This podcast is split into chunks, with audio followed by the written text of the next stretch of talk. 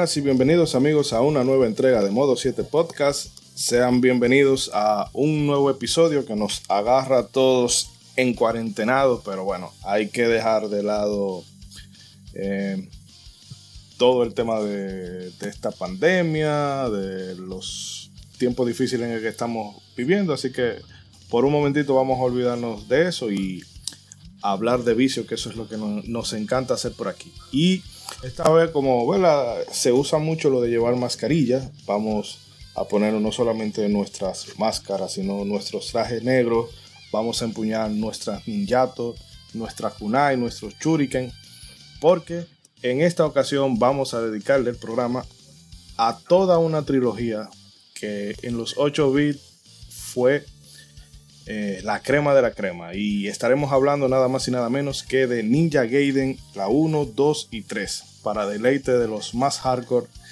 eh, de nuestra audiencia. Y en esta aventura, ¿verdad? Que nos lleva a sumergirnos entre las sombras para dominar las artes oscuras del camino ninja, me hago acompañar de dos chinobis más. Y es que esta vez nos acompaña nuestro fiel amigo desde la India, el Marajá de Capurtala. Ronzo, ¿cómo está usted? todo muy bien, todo muy bien, muy buenas noches. Ronzo, aquí con ustedes. Eh, tuvimos que dejar la India porque ya hay demasiada gente. Y aquí como que yo brillo más, que soy más individual. Listo para disfrutar con esta, esta aventura de estos tres juegos eh, épicos totalmente, que extrañamente duraron mucho tiempo sin salir hasta que después tuvieron sus versiones 3D. Eh, comenzando en el Xbox. Así que vamos a pasar por esta gran aventura del NES con Ninja Game. Definitivamente, y que por lo menos a mí me parece que cada juego iba superando eh, al anterior. Anterior. Por lo menos eh, es lo que me parece a mí, no sé cuál será la opinión de los otros integrantes. Y se nos une también nuestro amigo y hermano, el agente Cobra, ese eh, individuo que él no domina las artes ninja, pero sí domina las artes del veneno. Dígame a ver, agente Cobra. Aquí muy buenas noches, bueno, buenos días, muy buenas tardes a los que nos escuchan. Estamos aquí nuevamente en otro episodio más de Modo 7. Gracias a todos por escucharnos. Y como siempre, como lo he recomendado, pues que sigamos la de la dirección de la OMS y de las, las direcciones sanitarias de nuestro país. Eh, no queremos hablar mucho de la pandemia que tenemos actualmente porque no queremos siempre estar hablando de malas noticias, pero es un deber de cada uno de nosotros pues cuidar a nuestros familiares y cuidarnos a nosotros mismos utilizando los protocolos. O sea que ya saliéndonos de los momentos de los momentos ya serios, pues sigamos ahora con esta saga, esta saga de Temo que a todo el que jugó en su tiempo, tanto en el Nintendo y, tanto como el, remake, remake por así decirlo, en, el área, en el Super Nintendo, pues le agradó bastante y es un fiel seguidor que hasta el día de hoy todavía la saga se ha mantenido. Y, qué más, qué más de ahora, qué más que, otro, qué más que otra persona que no sea el, nuestro querido Río Hayabusa, que siempre ha estado ahí para cuando queremos pues de, de vencer ninjas malignos y demonios. No, con la cara de Elita, de Itadaki.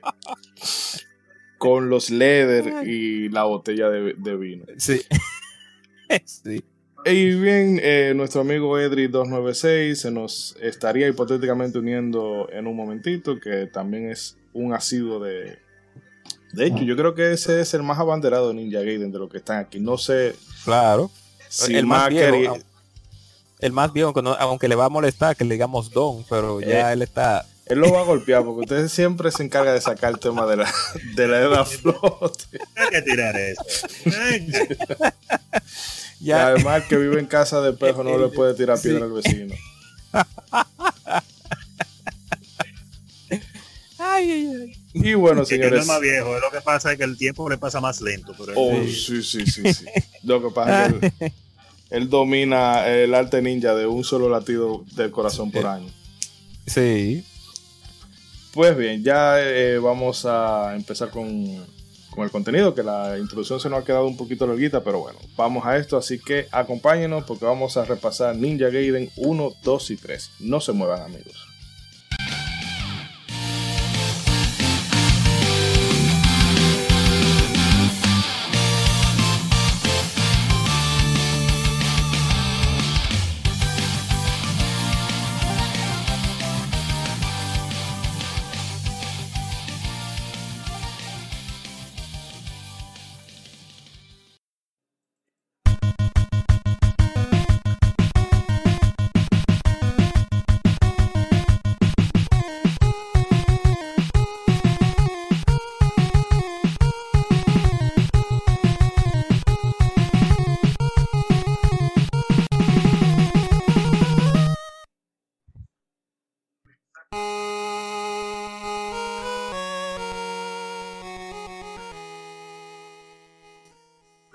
Y bien amigos, ya estamos aquí después de esta pequeña sensación de déjà vu.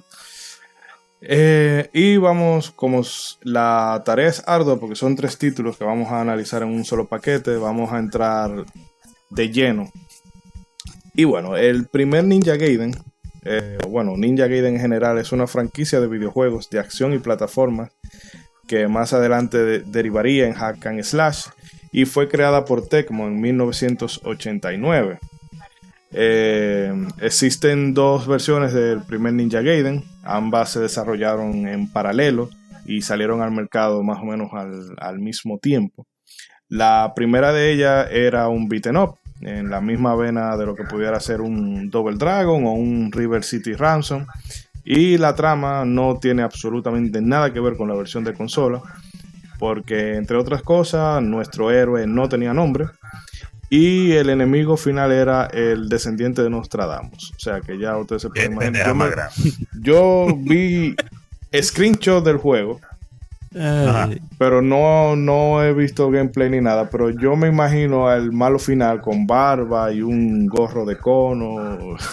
Una vaina así. Todo, todo, todo místico. Y, un malo que predice, uno que, un malo que predice el futuro, pero no predice que le van a meter su mano. Que, que tiene, que ser, tiene que ser una vagancia full. Pero visualmente lo que vi se ve, se ve bastante chulo. Y bueno, la particularidad de este juego, o mejor dicho, otra de las diferencias de este juego es que aquí era a los puños que se peleaba y la espada era un power up. O sea que. Hermoso, hermoso, hermoso. Karateka Gaiden, entonces, en vez de Ninja Sí, un ninja. ninja mano pelada. Ninja mano pelada, el ninja cuando llega. Y, el mayor. No, El ninja Bar Y bien, eh,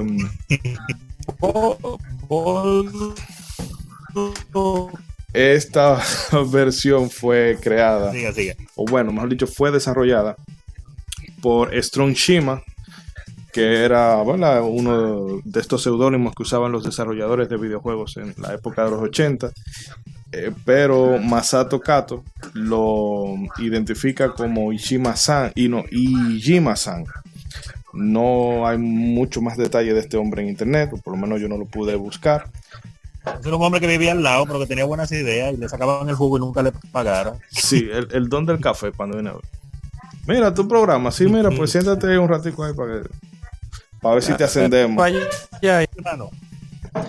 Pero bueno, el caso es, ¿verdad? Que nuestro respeto a ese caballero, con todo, con todo y las particularidades de este beat no. Pero hay que entender que también ese era el género eh, que estaba en boga en, en los arcades en boga. Hmm. Y bueno, eh, pero antes de seguir abondando, ya que ha salido el nombre de esta figura, vamos a abordarla. Masato Kato, no sé si a ustedes les sonará de algo. Suena, suena algo. Mm, mm, bueno, puede que. No, no, a mí no me suena. Yo le voy a dar alguna alguna pincelada a ver, porque es un tipo totalmente desconocido. Pero bueno, el vecino que vivía del otro lado del edificio. Uno de un lado y otro vivía del otro. bueno, principalmente fue el diseñador y, artista del primer Ninja Gaiden en NES. Así como director de las dos secuelas, la Dark Souls of Chaos y la Ancient Ship of Doom. Y estuvo a cargo ¿verdad? de la cinemática y colaborar con el guion de, de las mismas. Pero este señor además tiene un currículum que no sé, para, a mí me parece poca cosa. Porque él ha estado a cargo de guiones como el de Chrono Trigger, ¿verdad? Junto a ah, Yuji Ori un clavero, un tigre que no sabe hacer juego casi. Sí, hombre, ese disparate. Era mucho la mejor RPG de todos los tiempos, pero nada. No, eso está muy sobrevalorado ese juego realmente. Eso sí es malo, de verdad. Sí, claro. No, no, tiene, no tiene rejugabilidad, no el gameplay es aburrido. personajes que no te llegan al corazón. una historia, que, una historia que no, que eh, basura. No te crea como fácil. Basura, pero espérate, que, el video de Chrono Trigger, espérate. Hoy tú no se deja llevar. Radical eh, también hizo el guion de Radical Dreamer. Oh, Radical Dream. Que ese es un, es un invento particular, pero mm, al que ha jugado Chrono Trigger debería de darle, darle ese chance. Eh, obvia- no un RPG, una novela, una visual novel, pero ¿Por te, te complementa ciertas cosas. Y sobre todo de cara a, bueno, déjame, a otro juego que hay por ahí. eh, te, te contextualiza muchas cosas y te da a entender de dónde salieron algunos, algunas líneas argumentales. También hizo el guion de este clavito en Xenogears. Yañe, qué disparate. Son, juegos que que- nada más tienen una, so- una sola palabra de nombre, son clavitos. Sí, Sí. no, es que hay que hablar demasiado en ese juego y la historia es aburridísima. Yo de verdad que no considero ese juego una de las grandes obras maestras de ese caballero. Y Yo la, la- las escenas de pelea son fatales, como se Sí, escuchan los sí, movimientos, y cómo se ven. A nadie le Tema de gusta batalla, Pero lo- jugando de que con robot. Oye, Dime tú, se dispara. A mí, Personaje que nadie recuerda. A mí lo que no me gustaba de ese juego era que los combates eran muy fáciles. Entonces los combates eran fáciles y después venía, aparecía este señor, ¿verdad? Rompiendo eh, eh, la, eh, a más 5. Y se te paraba enfrente. Do you desire power? Do you desire power? Y entonces él, El eh, power lo tenías tú desde que agarraste el CD, de agarraste la CD, ya tú tenías putitas Sí. épico, épico, epiquísimo. Pero y ese- más si este hombre tuvo pues, que ver con la historia y con eso, con Chrono Trigger, con, con, con uno de los detalles más importantes que tuvo Ninja Gaiden en NES, que fue el asunto precisamente de, de la historia y la manera en que te la mostraba. sí. Entonces, épico, así ah, bueno, se nos ha perdido un poco el amigo Alfonso por ahí, pero eh, Eri, ¿me escucha? Sí, le escucho, Me claro. escucho, me fuerte, escucho, me claro. escucha ahora. Sí, alto y claro. Ahí va. En resumen, lo que estaba diciendo era precisamente que Xenogears es de las cosas más épicas que tiene, aparte de tantas cosas. Y que Masato Kato, habiendo hecho la historia, ha contribuido con la historia de Chrono Trigger, que es buenísima. La de Xenogears, que es fácilmente una de sus principales cosas o la mejor cosa que tiene. Y, y, pues eso se veía venir entonces desde antes que él tenía esas cualidades, porque una de las cosas principales que tienen los juegos de Ninja Gaiden es precisamente su historia. Y una de las novedades de la trilogía de Ninja Gaiden de Nintendo fue precisamente la manera en que te mostraba la historia durante un juego de acción. O sea que Masato Mm. Kato hay que hay que respetarlo.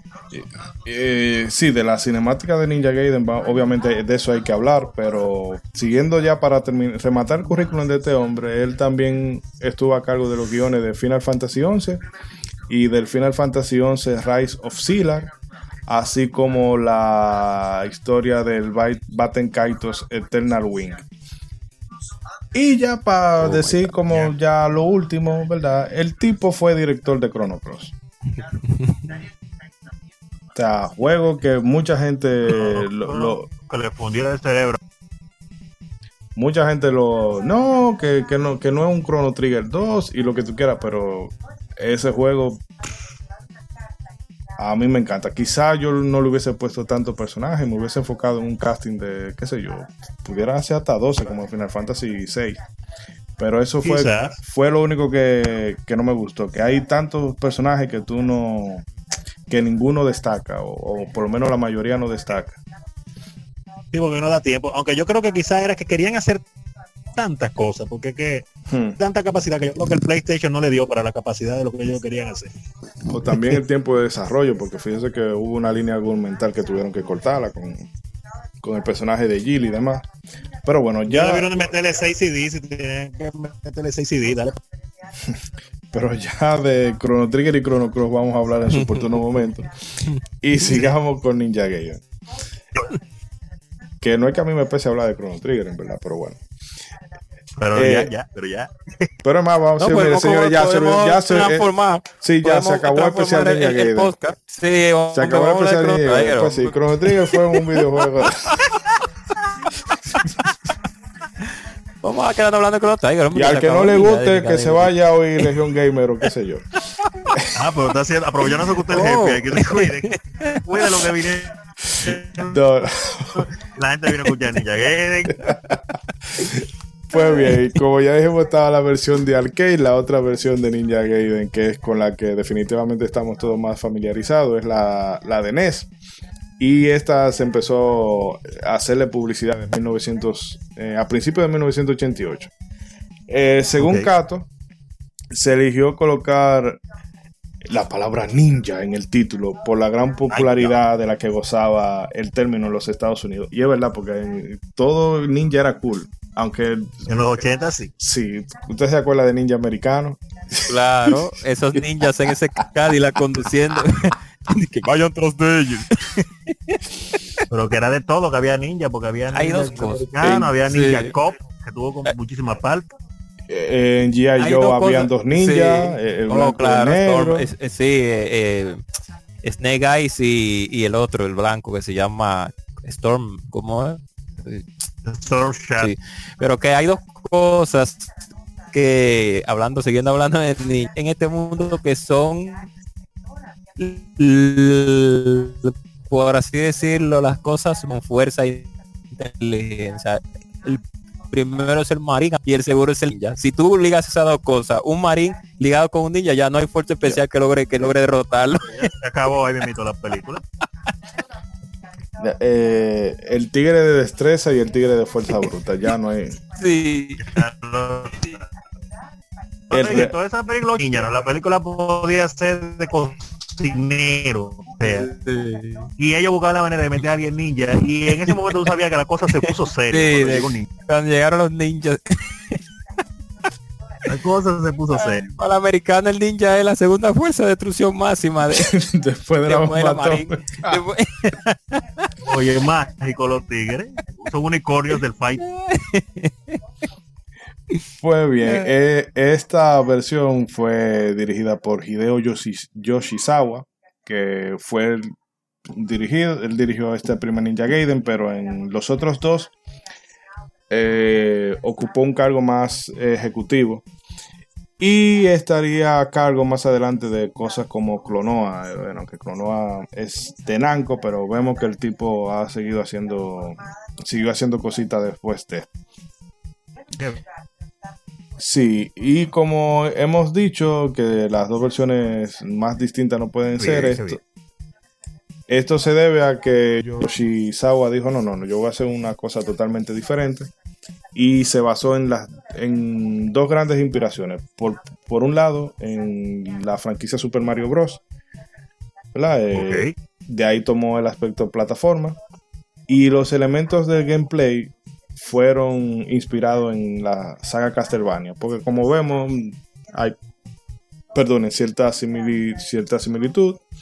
Tú tienes a Ryu que ataca con un arma, bueno, en este caso de corto alcance, no, no como el látigo, pero mm, más o menos esa es la función que hace. Y puede usar armas au- auxiliares como el Shuriken o incluso magias Nimpo. Y eh, entre otras cosas, para diferenciarlo de la versión de arcade, se le dotó al personaje principal de más carisma en el diseño, porque vemos que eh, Ryo Hayabusa tiene eh, la, la ropa pegadita para que se le marque los pectorales y la musculatura. Ah, para, que se te vea, sabe. para que se vea ninja fit. Te sabe. Y corre. A diferencia del Bell. Sí. Se le puso también una capucha que le cubriera medio rostro, ¿sabes? Para que se viera más cool y demás. Claro. Y en un punto se pensó en dotarle un casco que tuviera como aspecto tecnológico, así como sensores que le permitiera ver el- su nivel de energía, el- la debilidad de los enemigos y demás. Era una cosa como un poco futurista, pero eh, se descartó. Si ellos hubiesen hecho algo así, yo me lo imagino algo tipo Hagane, más o menos. Exacto. Eh, Por ahí se hubiera ido la línea. Y bueno, además eh, Yoshi, eh, Yoshizawa le dio un énfasis muy muy especial a la historia, por lo que él se encargó de escribir la- los 20 minutos de cinemática que tenemos en ese primer Ninja Gaiden, se lo debemos a Yoshizawa. Eh, claro, con colaboración de, de Kato, aunque como hemos dicho, Kato se encargó más de las partes eh, artísticas. Y estas escenas se intercalaban entre actos, o sea, no iban narrando la historia de, de Hayabusa a modo de película y nosotros podemos ver que hacían close-up, que cambiaban de, distinto, de distintos ángulos y, y, planos y demás, que le daba una, una un punto cinematográfico, valga, valga la redundancia. Eh, pero... El primer juego que hizo es. Efectivamente.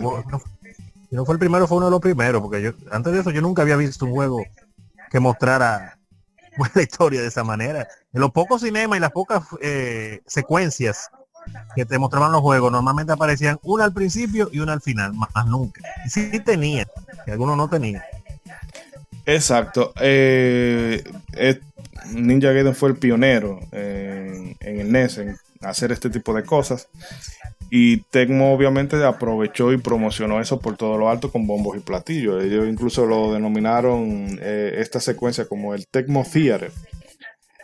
Y ellos también lo promocionaban con un concepto que realmente a mí se me hace interesante, de que tanto en arcade como en consola se necesitaba un sistema de, recompensa para el jugador y que gracias a las capacidades de las consolas permitían que se hicieran juegos más largos y además de que se le pudieran dotar eh, de darle eso, un, como un regalito al jugador. De mira, tú pasaste este nivel y ahora te damos esta secuencia chula con historia y tú puedes ver eh, eh, acción y demás, porque no son, a pesar de que son de una consola de 8 bits, tienen como cierto dinamismo y, tú ves que hay, que hay planos que demuestran expresiones y demás. Eh, parece como un manga, un manga semi-interactivo. Y eso... No, diría la Netflix que están desbloqueando de Netflix. Ah, disculpe que se perdió un poco ahí. Ah, no, decía que son capítulos de Netflix que están desbloqueando. Eh, desbloqueando. Tú juegas y va.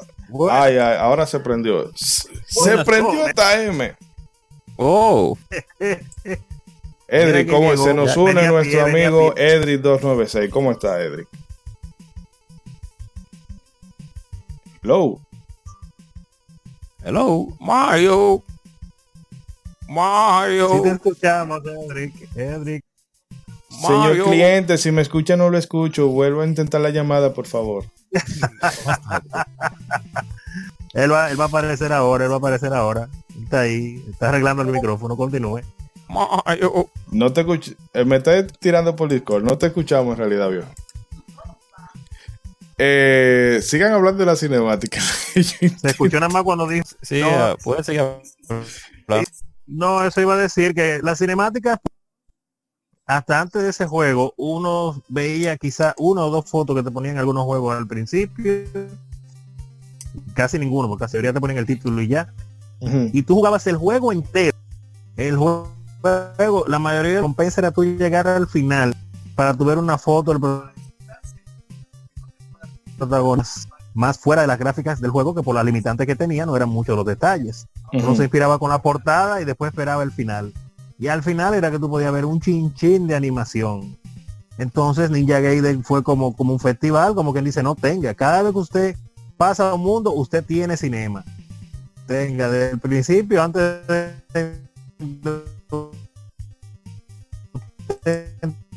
entrar cinema como si fuera el final. Pasa un. tenemos a. no sé.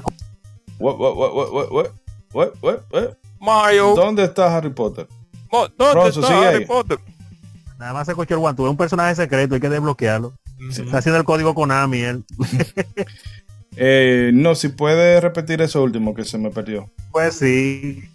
Ah, no, lo que decía era que precisamente en los juegos de Nintendo uno normalmente se fajaba todo el juego a pasarlo para el final poder ver pues una cinemática, ya sea un par de gráficos, una foto del protagonista, etcétera. Y sin embargo con Ninja Gaiden eh, pues es un relajo, o sea, eh, desde el principio, antes de entrar, una cinemática que sería el final de, como cuatro juegos juntos, y después cada vez que usted pasa un mundo, cinemática. Pasa otro mundo, otra cinemática. Pasa otro mundo, otra cinemática. O sea, eso era épico, épico, épico, épico. Eh, la gente de Tecmo se votaron ahí, siguiendo su tradición, que, la siguieron muchos años más tarde, con su enfoque en, los, en las buenas gráficas en todos sus juegos. Pero con esa Ninja Gaiden de Nintendo, esa Ninja Gaiden 1, se la votaron, se la votaron. Sí, y realmente eso está bastante bien porque el juego te exige mucho. Y entonces es como, una, es, como una recompensa acorde de, mira, tú sudaste los eh, sudaste los dos cosas. orejas. Así que, mira, toma, disfruta. No sé si la gente si la gente cobra quiere hacer algún aporte al respecto. Acerca de acerca de, las cinemáticas. Bueno, como mismo dijo Ron y mismo usted había acabado de hablar y chido prácticamente era una revolución en ese tiempo yo me recuerdo que no tanto del no tanto del juego en sí cuando transcurre sino más bien la presentación inicial de la, del primer juego de estos dos ninjas corriendo de lado y lado del ninja rojo y el ninja azul. Y después Goku y exacto entonces en, el, en los matorrales, no lo bueno, sí se podría decir que son matorrales, eh, en cierto modo, no sé cómo se llaman esas plantas.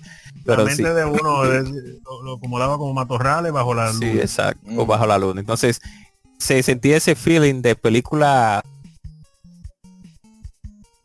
de los de los culpen de los 80 y sentía como ese, esa perspicacia de lo bien desarrollado que este, se desenlace. Y después de ese desenlace, entonces comenzaba un ese que te ponían entonces la portada del juego inicial que tú puedes darle. O sea que comenzamos a, en pocos juegos de Nintendo, pues como se había dicho anteriormente, se mostraban ese tipo de secuencias. No, realmente esa secuencia es mítica. E incluso yo me Disculpe. No, decía que ya antes de tu comenzar ya tú estabas premiado con esa secuencia. Que e incluso yo me atrevería a decir que en, el inicio de Sekiro le hicieron más o menos un homenaje, porque no, no ocurre tal cual, pero sí hay un duelo entre dos espadachines y tú ves la, la grama, o mejor dicho, el, no sé si sería un trigal o algo así, y, y la luna de fondo, que o sea, que aunque esa escena es muy característica de muchas películas de samurái y ninja que hemos visto, pero siempre me trae esa cuando yo vi esa secuencia en Sekiro me retrotrajo mucho al primer, a la primera cinemática de Ninja Gaiden. Debe ser porque en películas se ha visto curiosamente, no sé, un trigal con la luna. En mm. películas sí, en anime mucho, pero extrañamente en juegos casi no la. Mm. Edric, no sé. Edric yo veo que él está haciendo algo. Está en mute ahí, entró, pero está. está poniendo. y bueno, pero ahora mismo está en mute. Pero continúa, El, el, viejito se está poniendo su máscara ninja. Es que no, no le queda porque ya cuando él estaba joven era Bueno, amigos, nos van a disculpar un poco la calidad del audio de la llamada, pero parece que con la saturación de la red que hay ahora, con todo el tema de la cuarentena, va al lockdown. Vamos. Todo el mundo está conectado bien. Y si ah, te escuchamos ahora.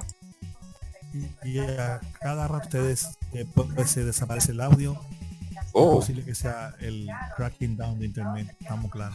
Sí, tú sabes que sí, debe ser que todo el mundo está conectado.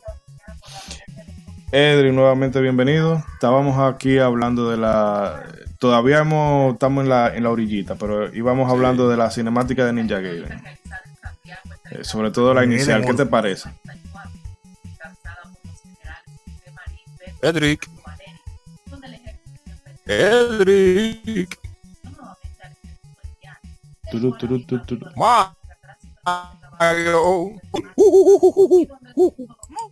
Mamma mía. Tum, tum, tum, tum. Bueno, en lo que en lo que vuelve vamos a, a tomar otro punto.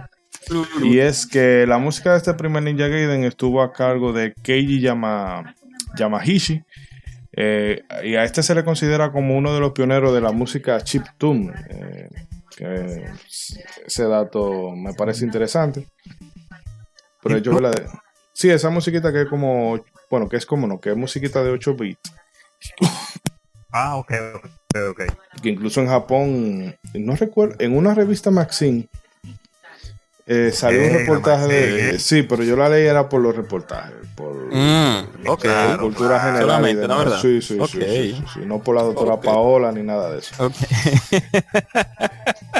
Eh, hablaba de un grupo japonés que los tigres eran una sensación y ese era el estilo de música que ellos utilizaban. Y este Yamahishi en la actualidad ha tenido participación en las bandas sonoras de, de Messenger, que es una especie de sucesor espiritual de, de Ninja Gaiden, y en el Street of Rage 4, que, Mm, que eso está bastante bien. En cuanto a la localización, bueno, el juego eh, pasó por la censura, el aparato sensor de Nintendo, que ustedes saben que no se permitía ni imágenes religiosas, ni cosas que tuvieran un contenido sexual que yo eh, intuyera que fuera inapropiado para niños. Así que, eh, ¿verdad? Se le tuvieron que pasar por el por ese aro. Y en Europa no sé bien a qué es eso, tal vez un algún escuche, alguien que nos escuche desde España o alguna región de Europa pueda explicarnos el por qué. En Europa se renombró como Shadow Warriors. ¿Ustedes saben por qué? ¿Por qué? Porque eh, según lo que yo pude ver, en esa época la palabra ninja era una de las cosas que se consideraban como tabú eh, para la época en España. Parece que eso, no sé, ¿Cómo sería, sería como mucho, era como muy violento o lo que sea. No entiendo por qué. Pero ellos pusieron Shadow pero- Warrior porque no podía tener la palabra ninja en el título. El impacto de, la- eh, de los ninjas fuera de, de- de su tierra natal. Increíble. O sea, su- solamente con, con decir ninja un juego ya inspiraba temor en Ujú. los corazones europeos. Por como un asunto. Que incluso- han cambiado. Que incluso la eh, Teenage Mutant Ninja Torture, ellos lo tradujeron como Teenage, Mu- eh, Teenage Mutant Hero Tortures. Ok. Porque no podía tener- Héroes tortuga. porque no podía tener ninja en la palabra. Pero mm, bueno, cosa, son cosas de la época también, hay que entender. Algo pasó en ese tiempo. Y como un último mm, eh, detalle en cuanto al desarrollo del juego, ustedes saben este glitch, bueno, no glitch porque ellos lo dejaron ya definitivamente como parte integral del juego, que si tú Ok, mueres, es uno de esos- Sigue, ¿Cómo? sigue. Que si usted muere en uno de los eh, tres jefes que están en el nivel 6, lo mandan directamente para el principio del nivel. de Sí, maldad. incómodo. Sí, eso era un glitch. Pero ellos dijeron con, eh, no, vamos a dejarlo ahí de maldad. Sí, hombre. que, que se cuiden, que se, oh, qué lindo. Entonces no era así, pero dijeron, oh, pero mira qué chévere, los vamos a poner a coger lucha esa gente. Sí. Y ahí, ahí está uno cogiendo lucha, teniendo que matar a todos esos jefes, y vuelta para atrás y vuelta para atrás. Un juego que de por sí ya es bastante difícil. Oye, ese, eh, sobre todo el, el penúltimo jefe, una pesadilla. Edric, ¿nos escuchas ahora? Bueno, te- tenemos el, fanta- el fantasma de Edric que nos está acompañando Sí. en espíritu. Bueno, está con acompaña. nosotros, que lo importante, está con nosotros. Mm.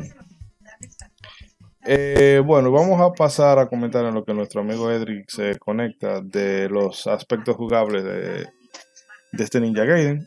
Eh, aquí controlábamos a Ryo Hayabusa y bueno, debía atravesar 20 niveles a lo largo de 6 actos y bueno, Ryu utiliza su espada para atacar a los enemigos, además cuenta con armas secundarias. Eh, tiene el Shuriken, un Shuriken que es como tipo boomerang porque regresa a ti. Eh, tiene un ataque giratorio que eso es una de las... ¿Mm? Eso no sé, eso, eh, eh, ahora analizándolo, escuchándolo decirlo con la boca, porque uno juega el juego y uno se lo encuentra chévere, pero escuchándolo decir así, un shuriken que vie- vuelve como un boomerang, eso no es como peligroso. Hmm. Eh, mm, bueno, me imagino que eso en el curso ninja, Y- en el curso de intensivo, un segundito, te escuchamos. Pero un segundito que se me va a caer. Sí, voy a tener que cerrar el WhatsApp. Ok. Perdón, porque se me estaba. El WhatsApp, me- la notificación de WhatsApp me estaba tapando en la ventana de- del audio y se me iba a cortar porque tengo que darle a continuar en un Oh X cantidad de tiempo. Edric, cuéntanos. Bueno, que antes que nada, disculpen lance esta situación. ¡Aplauso! Ahora sí lo estamos yendo. ¡Epa! No, no aplaudan, porque cuando viene a ver se nos va de nuevo. No, Cuando viene a ver la. no, que la, la situación del internet, evidentemente, porque tengo el mismo setup y todo. Y me decía que no detectaba micrófono, yo lo soy a ustedes por rato, entonces vamos a ver si se mantiene aquí. Estoy haciendo ahora desde el celular. ¿Me oyen bien? Sí, se oye alto y claro. Loud and clear, ok. Nada, eh, aquí contento, este número es bastante importante para mí porque yo sí tengo memoria. Memoria no cuento con este juego, Dios santo. ¿Cuántas veces yo y el tunun tunun tunun, Como un sabor. Bueno, para recapitularte un poco y así tú comentas también eh, lo que creas de todo lo que hemos hablado hasta ahora. Eh, bueno, no sé si tú tienes algún tipo de fam- familiaridad con la versión de arcade. Ay, sí, lamentablemente sí, guacalache. Bueno, si tú la jugaste, ¿qué tú nos puedes contar de ella? Así de manera Eh, breve. El juego no era malo. Mira que lo que pasa. A veces en la vida hay experiencias que si tú las tienes en un orden adecuado, tú las puedes disfrutar todas. Mm, Pero hay veces donde tú te encuentras, por ejemplo, vamos por otro caso, que algún día también haremos un número de eso. Bionic Commando. Yo vi Bionic Commando de Nintendo primero que la de arcade. mm. Y cuando yo vi Bionic Commando Ok. después de arcade, Bionic Commando de arcade, comparada con la de Nintendo, es, es malísima. O sea, es un juego que tú te quedas como, bajón. ¿y qué fue? Y de hecho, no es por la gráfica, porque se ve mejor y se oye mejor, etcétera, sino que el juego no, no tiene esa, ese, eh, o sea, esa intensidad, esa conexión que tiene Bionic Commando en este, el arcade no lo tiene. Entonces, a mí me pasó con Ninja Gaiden igual. Yo vi Ninja Gaiden de Nintendo primero que Ninja Gaiden de arcade. Y cuando yo vi Ninja Gaiden de arcade, ya yo estaba, ya yo había jugado Ninja Gaiden 2. Ahí, Y una cosa- Oye, Oh, Entonces, unas- unos amigos me dijeron, mira, allí en tal sitio hay una maquinita que trae una de Ninja Gaiden y de pelea como doble Dragon. Yo, ¿cómo va a ser? Vamos a ver. Ay, Dios. Cuando la vio tu, tu, decepción. No. La gráfica, la- oye, la gráfica muy chula, sonaba muy bien, pero este juego así que como lento, sonso, el, el- el Dragon Sword no servía cuando tú lo cogías. Yo dije, no, Oye. paso. No me gustó. y peleando No a puño. Peleando a puños, sí. Había un ítem, yo creo que te daba como una espada, no sé, pero era medio, o sea, no, no, no, no, no, no. Yo no le di, no le di la oportunidad. Mi primera impresión fue bastante dislikely y dije, Mm. no, no me gustó, paso. Ah, bueno. digo yo. Y me escuchan.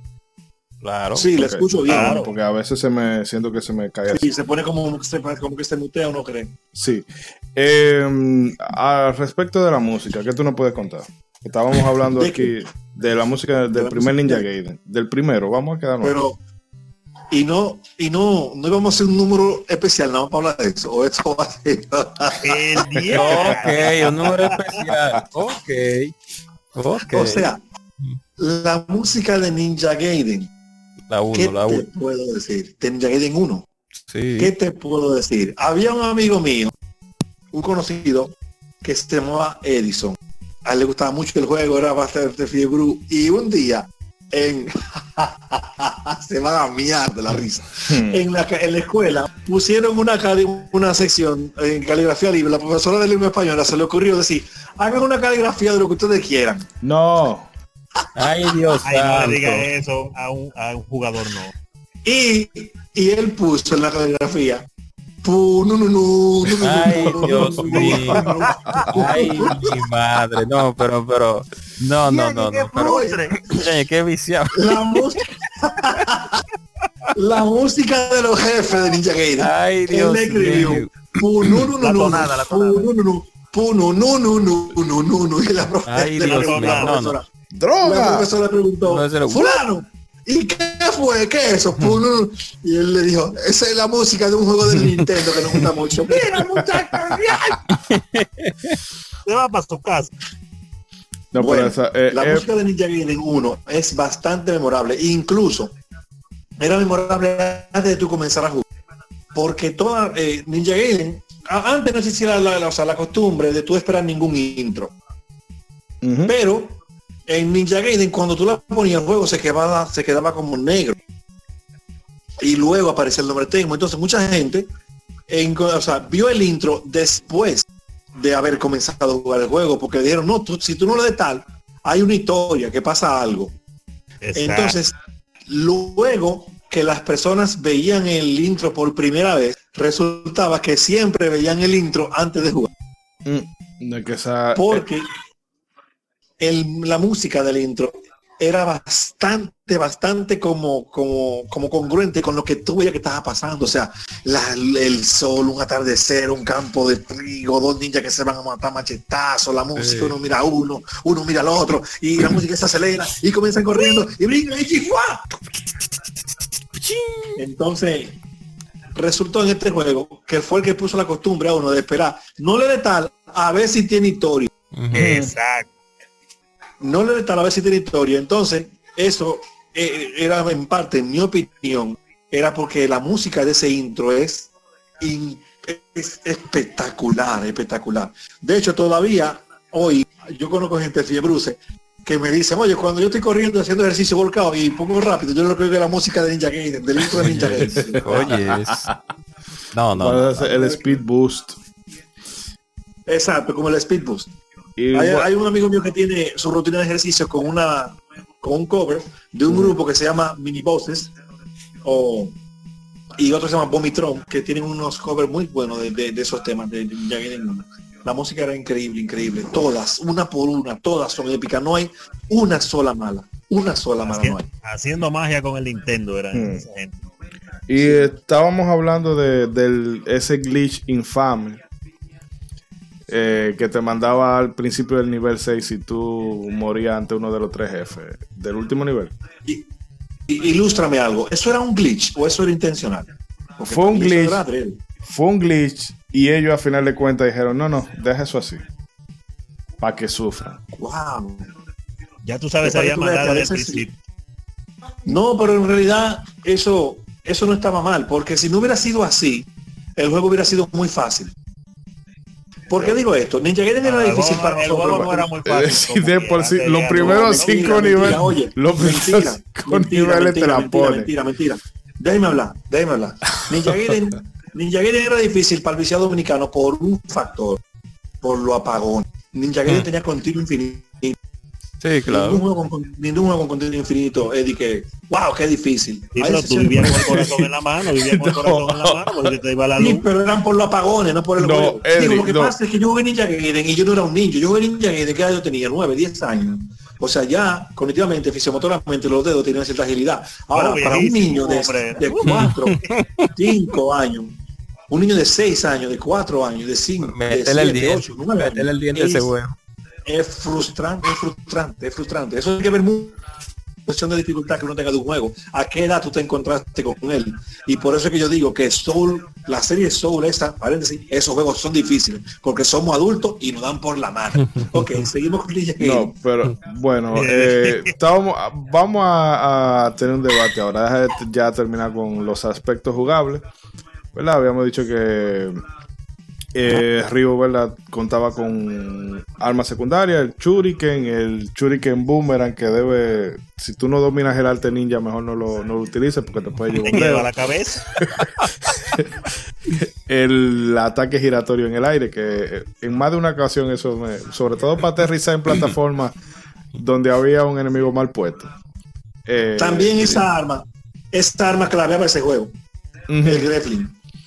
Eh, de hecho, Tecmo, antes de salir Ninja Gaiden 2, Tecmo dijo, este juego no va a tener grappling. O sea, a la gente no le gustó eso, porque después que tú encontrabas el truquito a, ese, a esa arma, esa arma hacía que el juego fuera una pasada, porque tú matabas a los jefes de un solo golpe.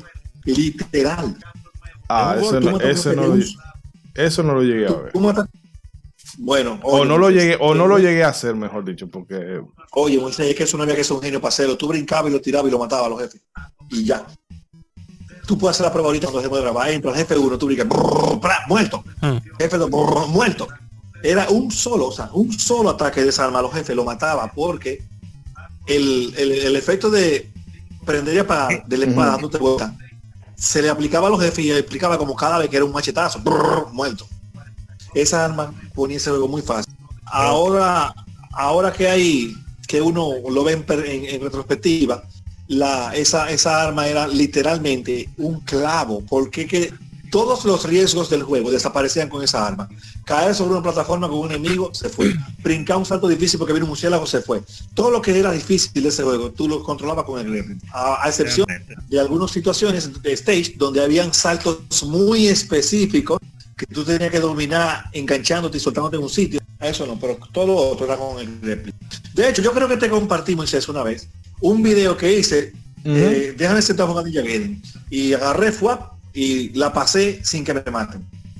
Y la subí a YouTube. Para pa dedicárselo conmigo, que, eh, un saludo a Jerry, que cumpleaños, eso fue en en enero del año pasado. Y como yo sé que le gusta mucho el juego, dice el mío, cumpleaños. Y, y nota, no usé ninguna arma. Ninguna arma. Fue a machetar. Y no me mataron. Y ustedes saben que un abusador. Ya de ustedes ese saben ya. Pero Un saludo bueno, a, a- fue a Jerry Batista, ¿no? ¿Verdad? Ajá, ayer ya. Ah, un saludo a Jerry ahí. Era fuerte, hermano, en Jerry. Pero fuerte. Imagínate esos viejos robles de allá de antaño. Eh, eh, bueno, bueno. pues bien, no, el caso es que estos ataques consumían energía espiritual que vienen a ser uno de los corazones de Castlevania. Y uno lo recuperaba con unos ítems de color azul y naranja. Eh, El azul valía 3 y el naranja valía 5. efectivamente. Oh, Entonces, eh, también existían eh, objetos auxiliares como el reloj que congela el tiempo momentáneamente. Que si lo usaba mal te iba feo, feo. ya lo sabe. A veces no ayudaba. Había- era- era había. Habían sitios que si tú cogías ese reloj mal, tú tenías que esperar que el tiempo vez. Los enemigos ahí.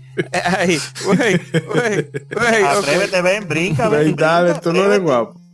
Y bueno, también había pociones que regeneraban mi- eh, vida y un muro de fuego que te hacía invencible momentáneamente. Pero eh, obviamente el, el elemento más característico del gameplay de esta Ninja Gaiden era la habilidad de Ryu de poder saltar y adherirse a la pared y saltar entre paredes, que es... eh, bueno, ese fue uno de los aspectos que... Sí, no, no, pero fue uno de los aspectos que fueron mejorando con cada entrega. Porque a Sí, veces tú, sí. tú dabas un salto y tú lo que querías Caramba, tú querías saltar y él, "Mm, mm, mm, no, yo me voy a quedar aquí parado. Si tú quieres, brinca para el otro lado. Definitivamente.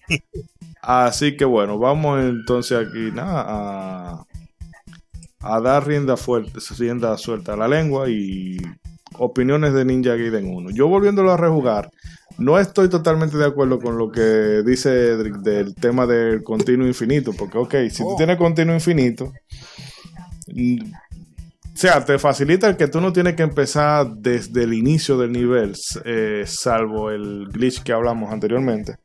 Pero eh, si te matan infinitamente no estamos en nada. Porque el- yo creo que el gran problema, sí, el problema de esta, es ese esa jodida colocación de los enemigos. Porque Mm. lo ponen en, la, en los puntos más incómodos. A veces tú quieres saltar y el tigre está ahí. No, ven, salta si tú quieres. Pero tú sabes que yo te voy a dar cuando tú caigas, ¿verdad? Pum, de una- Y el Mm. bendito respawneo. Dios mío, eso es. Eso- eso es lo Dios peor. mío. A mí hubo una, un águila y un. Un tirador con una bazooka. Que hubo un punto que, óyeme, yo, o sea, yo hasta sentí impotencia. ¿Por qué esos tigres me mataron impunemente? ¿Pero qué o sea- tipo de impotencia? No, no, de esa no, impotencia, impotencia moral. Y yo, pero, óyeme, pero déjenme salir y no. Y entonces eh, me comí el balazo y cuando intentaba saltar venía y salía el águila. Entonces, que a- ahorita que Edric mencionaba eh, la saga Souls, una cosa que, es, eh, que parece que también. Yo sabía que no le iba a dejar morir. Usted sabe que sí, que yo no Sí. lo voy a dejar morir. Hay que comparar todos los juegos con Dark Souls. Eh, ok. Ninja Gaiden es el Dark Souls de NES. Mentira. Ok. Ya, ya eso es demasiado blasfemo. Señores, entendamos que Dark Souls no inventó los videojuegos. Pero eh, una cosa que se daba mucho en el Dark Souls 2 era el ganqueo. Que es un reguero de tigres que se, se ponen para ti solo. Y eso pasa mucho en Ninja Gaiden. Que si tú no eres rápido, la pantalla se te llena de enemigos. Y te dan, tú te meten la mano. Óyeme, entonces tú Oye, tienes que. Hay dos cosas en Ninja Gaiden que si se, si se te juntaban en la pantalla, déjate matar. El boceador y Ya. la palomita. Mm. Ay, mío. Yo no entiendo, yo no entiendo, ay, Edri, discúlpame por la interrupción. No entiendo en un juego de ninja eh, que tiene que ver un boxeador. un boxeador oye, en medio de- Oye, esos boceadores te hacían un lío rápido, rápido, rápido. Porque ellos te daban el golpe, ¡boom! Y te empujaban para atrás. Y hacían dos swings. Uno para un sitio donde la espada no tuya no llegaba y después venían para atrás otra vez. ¡Boom! O sea, eso fue sin querer. Yo no puedo creer que eso haya sido programado así. Eso fue que pasó por, o sea, por la propiedad del juego. Pero eran necios, eso, esos boceadorcitos. Y la palomita blanca, que salía y se devolvía de que lento, de allá y venía después rápido, ¡fuan! y después lento. y pum, pum. ¿Cuánto pique? en Ninja, en Ninja Gaiden hay un par de glitch, en par de sitios específicos que tú usabas a esos enemigos a tu favor. Yo en lo el llegué. 6-2, yo lo llegué a hacer muchas En veces 6-2. porque eh, disculpa que te interrumpa pero que en algunos puntos yo lo llegué a hacer porque quería hacer un salto y no había forma y yo en una dejaba no que me golpeé y, y que la animación de retroceso me cruce para el otro lado porque que simple y llanamente yo no podía o sea, saltar normalmente yo a veces dejaba que me diera y con el calibre de retroceso me le iba por encima del enemigo que estaba en la plataforma que no me dejaba pasar wow. Es así, hay un stage, creo que es, pasa en el 6-2 y pasa en el 6 que hay un par de sitios que tú te dejas de una paloma de una manera y la paloma te manda para un hoyo que tú no te mueres y tú sales por el techo y caes del otro lado. Literal. El diatre. literal. O sea, te da y te manda para el hoyo. Y en vez de tú morir, tú cruzas directo como que tú estás jugando asteroide del hoyo por arriba, o sea, diagonal y cae del otro lado. Oye, eso es un glitch rarísimo. Voy a ver si lo grabo un día para mostrárselo. Y hay otro sitio sabía, ¿no? que es un salto bastante incómodo, que en el 6 que tú también lo puedes pasar dejándote caer, a ver, corriendo, y cuando tú vas cayendo, de, para- de abajo sale un palo, tú caes arriba de ella, pum, pap, y tú caes al lado del, o sea, tú caes en el sitio que hay que saltar. Más lejos. Oye eso. Oye eso. Pero bueno. Hay que dejarse maltratar para pasar. Eh, como todavía no queda mucho que abordar, bueno, no tanto, porque quedan las dos versiones y lo grueso ya lo hemos matado, pero vamos a hacer un corte aquí. Podemos seguir, obviamente a- va a haber que volver otra vez al primer título cada vez que hablemos de cada una de las de las secuelas, pero vamos a aprovechar para hacer un corte aquí y venimos con los otros dos títulos que nos quedan. ¿Qué les parece? Está bien, está bien. Dale, dale, dale. está bien. Bien amigos, Tírale no- fuego y de estrellita. Eh, mantengan la sintonía que ya volvemos con eh, el Dark Souls of Chaos y el Ancient Doom of Chip. Eh, digo, el Ancient Chip of Doom. Esos títulos tan largos y tan eh, metafóricos que se inventaban, pero era tan ochentero, o sea, era tan cool en los 80 que vamos a pasárselo. El caso es que no se muevan, amigos, ya volvemos.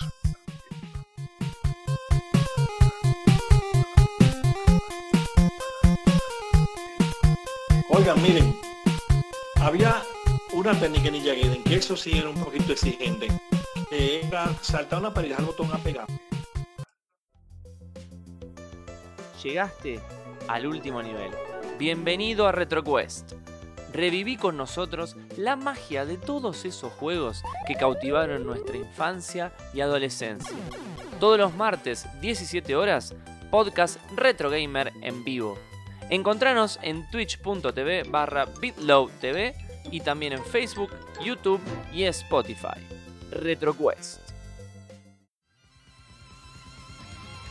Somos Legión, somos gamers. Legión Gamer Podcast. El gaming nos une. un podcast enfocado en tratar juegos de actualidad y del pasado con la relevancia que merecen. Puedes escucharnos en iBooks, Spotify, TuneIn y demás plataformas de podcast de tu preferencia buscando Legion Gamer Podcast. Recuerda seguirnos en las redes sociales como Legion Gamer RD. Visita nuestra página de Facebook para que seas parte de nuestros streams de las Gamefemérides, donde conmemoramos algunos títulos jugando en su aniversario. Porque todos jugamos, el gaming nos une. Legion Gamer Podcast. Si quieres saber cómo puedes mejorar en tus streams, armar una PC gamer o solo quieres saber más del mundo de los videojuegos, entonces suscríbete al canal para conocer más sobre este mundo. Y recuerda, yo soy Max y esto es Top Games.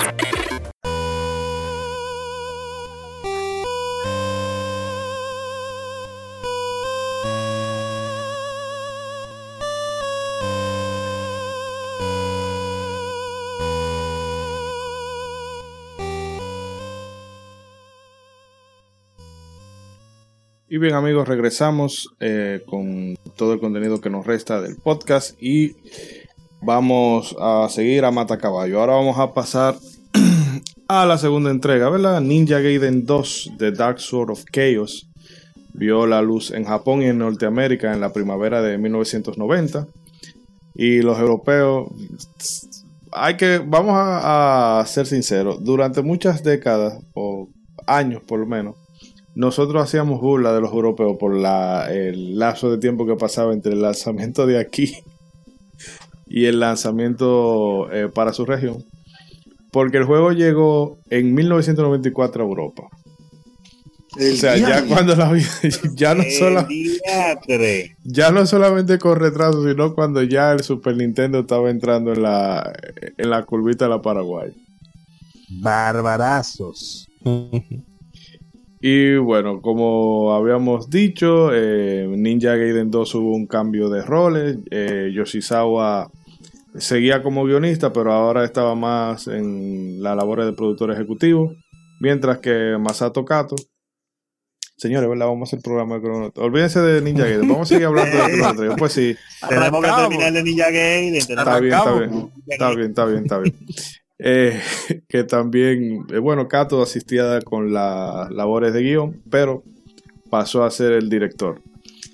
Y jugable, jugablemente esta entrega no se distanciaba mucho de, la anterior, pero se hicieron un par de cambios que, ¿verdad? Se agradecían bastante. Eh, uno de ellos era el poder y subir y bajar de la pared, que ya no era que Ryu se te quedaba ahí, enganchado. Eh, se incluyeron algunos power-ups nuevos y una habilidad que si la del giro estaba rota, yo no sé qué, cómo tú le pondrías a esta, eh, el clon que tenía Ryu. Sí, pero el clon tú tenías Ay, que no. por lo menos posicionarlo y saber usar un chin, pero el grappling era brincar y tirarlo. Brincar Pero y ese- tirarlo. Pero ese clon estaba... Para los es bueno. De hecho, tú sabes una cosa, en el librito yo creo que lo decían, el librito de Ninja Gaiden, el juego estaba diseñado para cuando tú tenías los dos clones y, y, y hacía lo que todo que tenía que hacer, jugar el juego sin que te toparan, porque los clones salían en posiciones que te podían cubrir y ayudar siempre. Y ellos mimiqueaban tu movimiento.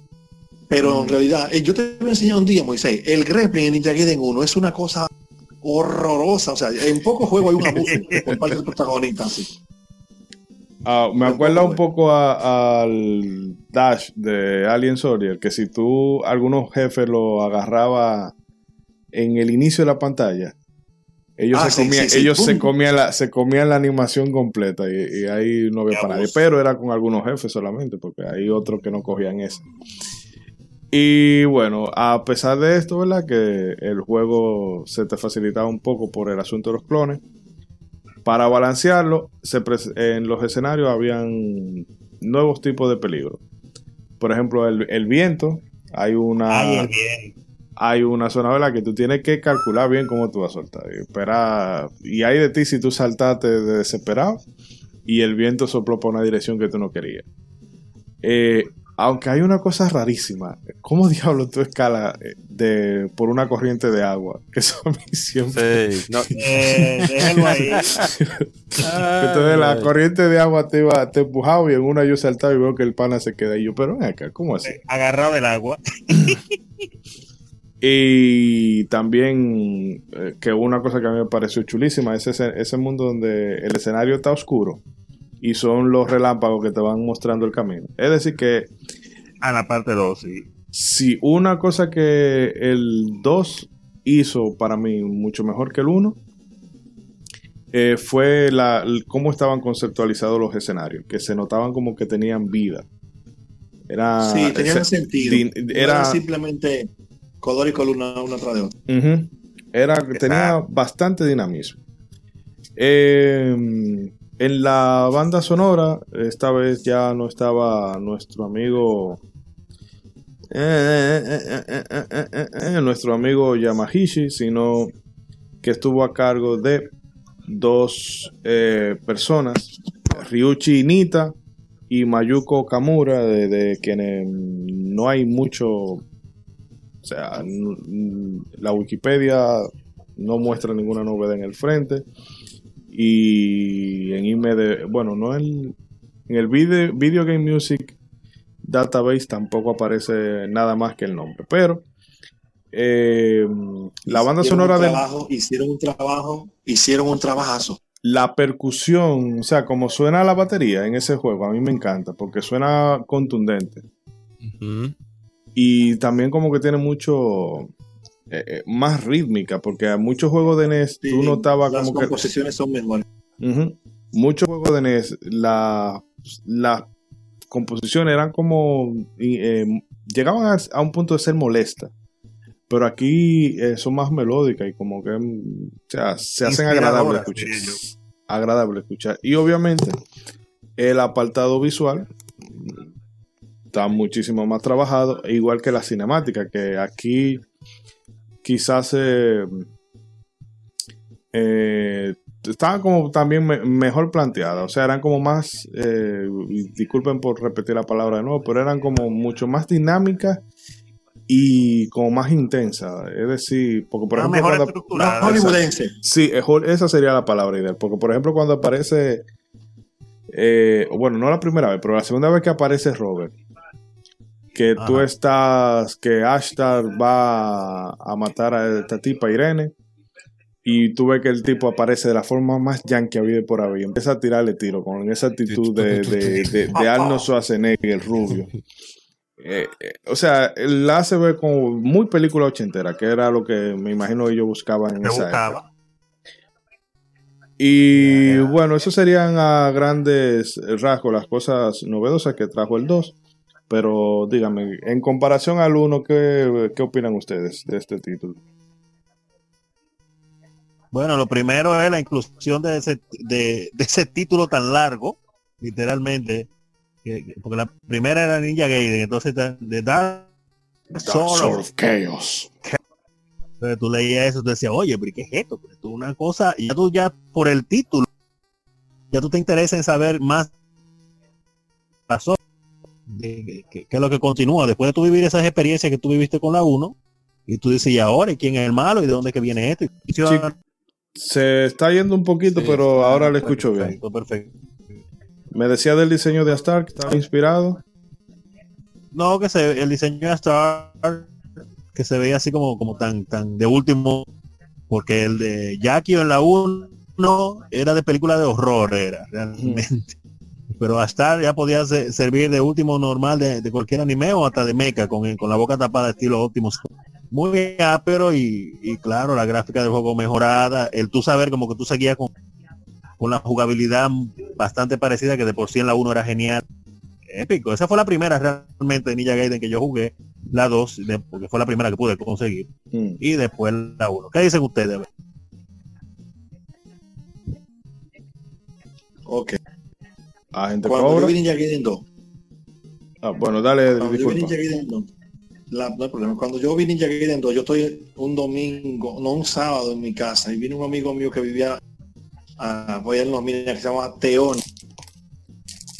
y me dice, eh, el, el par de días antes de ese día, León, Teoni me había pedido un juego prestado que se llama Ocho Ojos. Mm. Y Ocho Ojos es como una mala copia de Castlevania, más difícil que Riañe. y, Voy a tener que buscarlo. y, y él me dijo, ven acá, ten, toma tu juego, toma tu clavo tan difícil y malo que diablo, este juego no sirve. Yo pensé que, era como que la veía como Castlevania, pero es malísima, la- no sirve, no me gustó. Después terminó gustando el juego, pero sigo con él. Entonces, toma, toma el juego ahí, toma. Él me, él, me, él me dio el cartucho, él me dio la cinta en la mano. Y yo, aquí está bien, ¿no? Yo te dije que era un poco difícil. Cuando yo veo para abajo en la mano, él me dio Ninja Gaiden 2. fue. Ay, no se dio cuenta. No, él se dio cuenta, fue de maldad. Mm. O sea, él Ah, fue a mi casa, supuestamente a devolverme el juego, pero era para perrearme que él tenía Ninja Gaiden. qué desgraciado.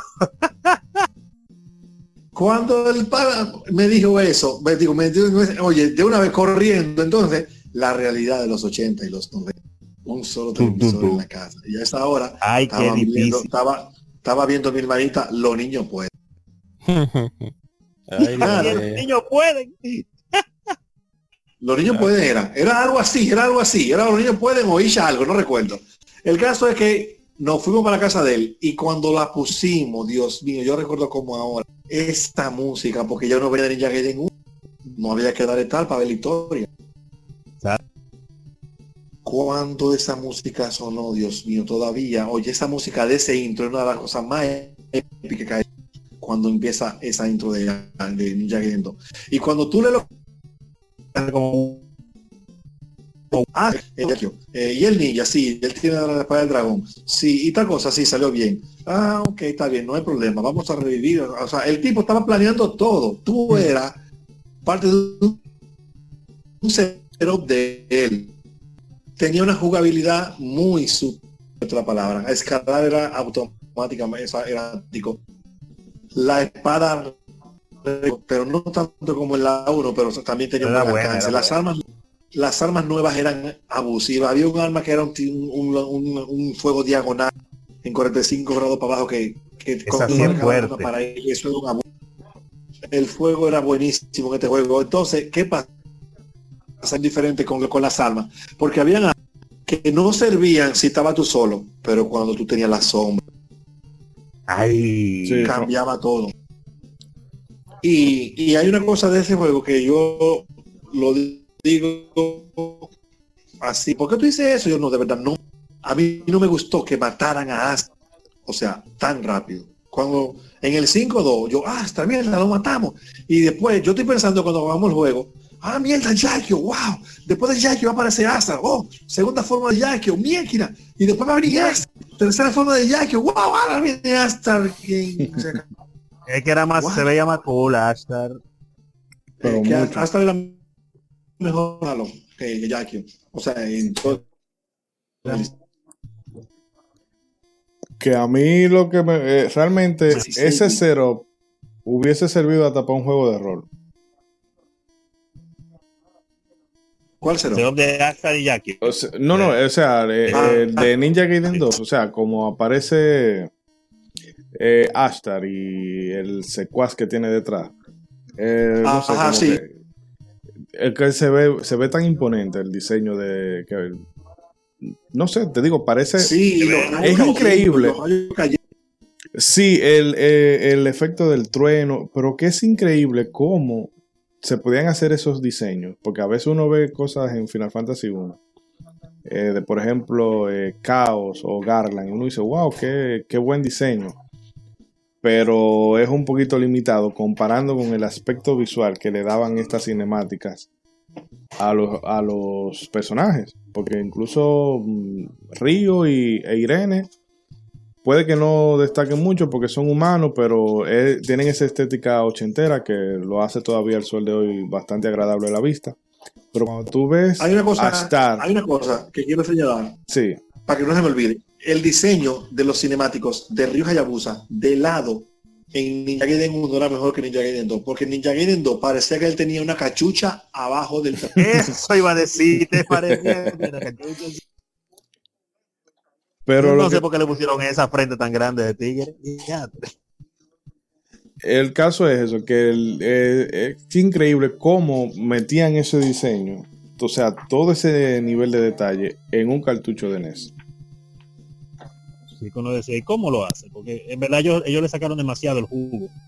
Demasiado. Eso no se pe- pensaba que eso podía darse en Nintendo. Eh, Riancel, no sé si quiere abundar algo, que lo veo como calladito. Bueno, parece que está... Pero bueno, Edric, no sé si querías comentar alguna otra cosa más. Bueno, no me escucho, no, no, me escucho. Ahora le escucho. Sí, estamos escuchando, estamos escuchando. Ah, no, simplemente lo, yo creo que lo que dijo Edric, lo que dijo Ronzo, pues yo creo que ya es suficiente. Y realmente no voy a, no voy a, seguir reabundando lo mismo. No, está bien. Me estoy dando cuenta ahora, gracias a Ninja Gaiden y a este podcast, que la primera Ninja Gaiden que jugué casualmente que pude conseguir en esos tiempos fue la 2, no jugué la 1. El RPG que jugué fue Dragon Warrior 2, no pude jugar la, la Dragon Warrior. Cuando co- comencé con la saga de Breath of Fire, también fue la primera que conseguí fue la parte 2. Yo conseguí la parte 2 primero que la parte 1. ¿Y qué? ¿Qué hace? Pero eso no va a dar cuenta ahora. No, el hombre segundón, usted sabe. Pues bien. Siento el real número 2. Y mm, no sé qué otra cosa nos quedaría ya por destacar de- del 2. Que realmente yo solamente el salto, o sea, cuando tú estás pegado de la pared, sí eso se está se mejoró en comparación al 2. En comparación al 1, perdón. Pero hay alguna zona en que si tú no manejas el... eh, te pegaste un chin de, del área, o sea, de la pared, y saltar para no caer muy lejos de ese punto, pero para... ¿Cómo lo explico? Es que hay un... En el mundo, en el acto 2, hay un salto que es incómodo porque tú necesitas saltar a una plataforma que está debajo, pero directamente tú no lo puedes hacer ese salto. Tú tienes que quedarte pegado de la pared, más o menos truquear el salto, quedarte a una altura inferior y después de ahí ejecutar el salto para la otra plataforma. No sé si alguno de ustedes lo ubica. Es difícil de describirlo. Pero cuando la, si la gente lo ha jugado o lo juega, va a saber cuál es ese salto. Porque no ese es, un salto contraintuitivo. Tú no puedes decir, ah, bueno, me voy a tirar de aquí y voy a caer, porque no hay forma. Y voy a caer. Si es de tú no- maldad que está hecho. Si tú no controlas ese, ese rejuego de, ¿verdad? de pegarte un poco de la pared, pero simple y llanamente para poder caer a una distancia prudente, eh, o sea, si tú no lo dominas, te la va a ver fea. Porque el plataformeo aquí, eso sí tiene Ninja Gaiden en general, que el plataformeo es exigente. Ah, que ya Sí, no ya solamente, ya no solamente, ya tú, porque aquí es un combo, tú no solamente tienes que lidiar con, el, con los enemigos y el constante respawneo, respawneo de los enemigos, sino cómo están estructuradas las plataformas. ¿Qué iba a decir, Edric? que en Ninja Gaiden 2 era bastante intensa la manera en la que tú podías hacer maravillas porque él escalaba automático sin tener que, por ejemplo, había muchos stages que tú te brincabas hacia una plataforma y te enganchaba y bajaba rodando, dándole quineado forward para adelante el control y él llegaba a la plataforma siguiente volando así como, como una manita arriba así que llegaba sin tú tener que brincar o tiraba un machetazo así en el aire bla, o sea el juego parecía como una especie de de stance de, de por aquí o sea, cuando tú jugabas rápido y ya te sabían los mundos con la habilidad parecía que Ryu Hayabusa era de bastante nivel.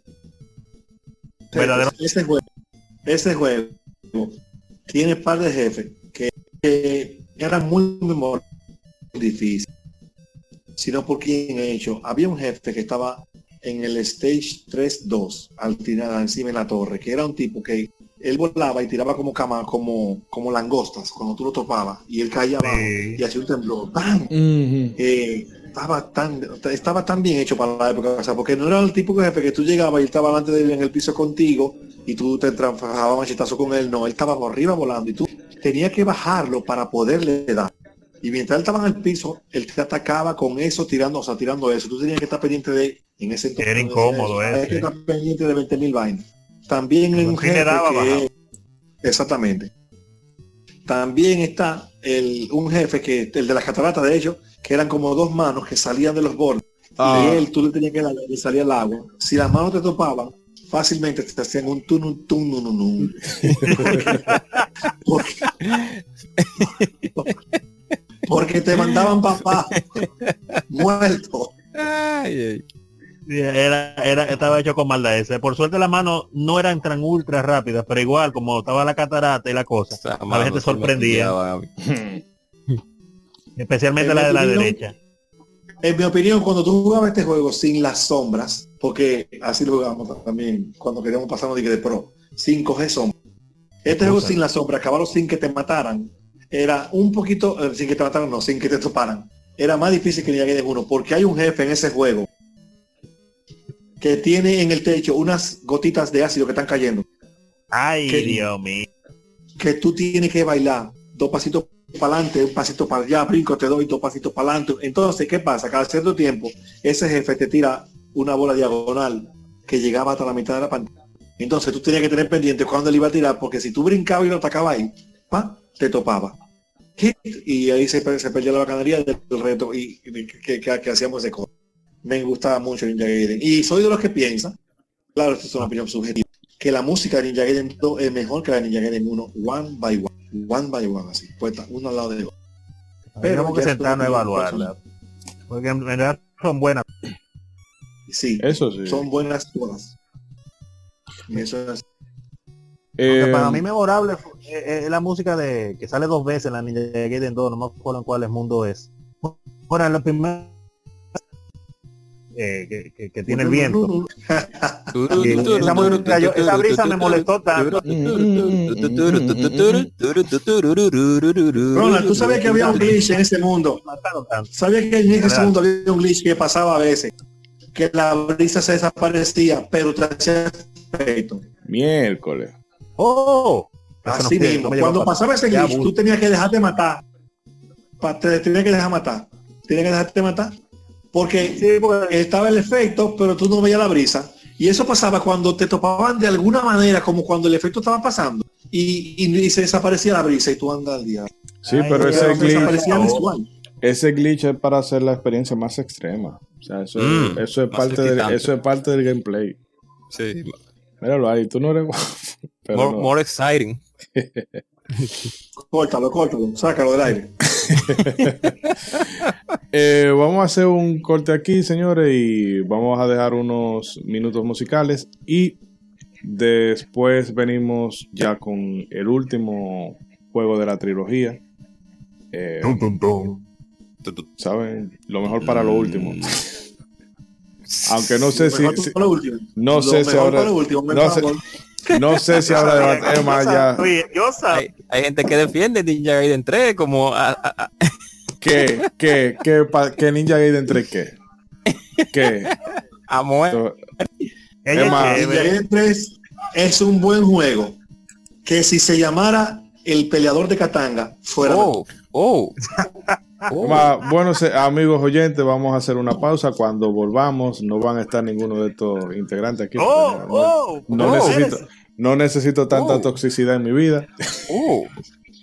no que esta época se me recuerde que No, pero no se muevan, que ya venimos, que parece que va a haber debate en el próximo bloque. Así que continúen con todo el contenido del programa.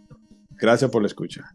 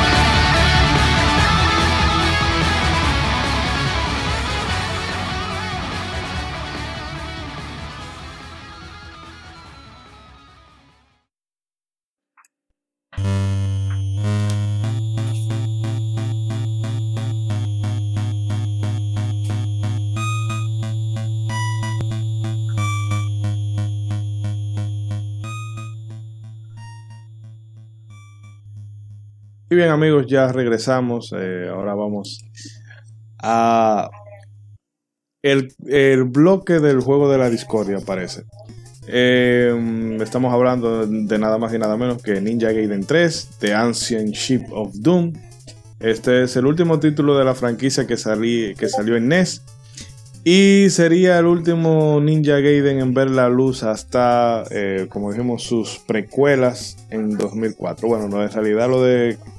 Establecimos que eran precuelas en el otro podcast que no va, no va a ver la luz porque ocurrió en un universo paralelo.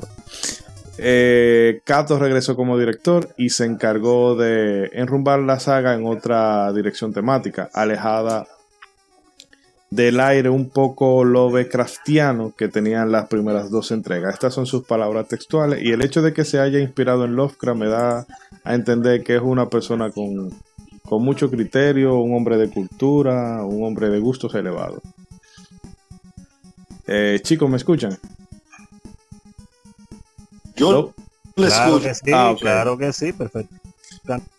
No, que va, como estamos con, con, la saturación de la red, no tengo la paranoia de que se esté cayendo. Estás hablando solo. Sí.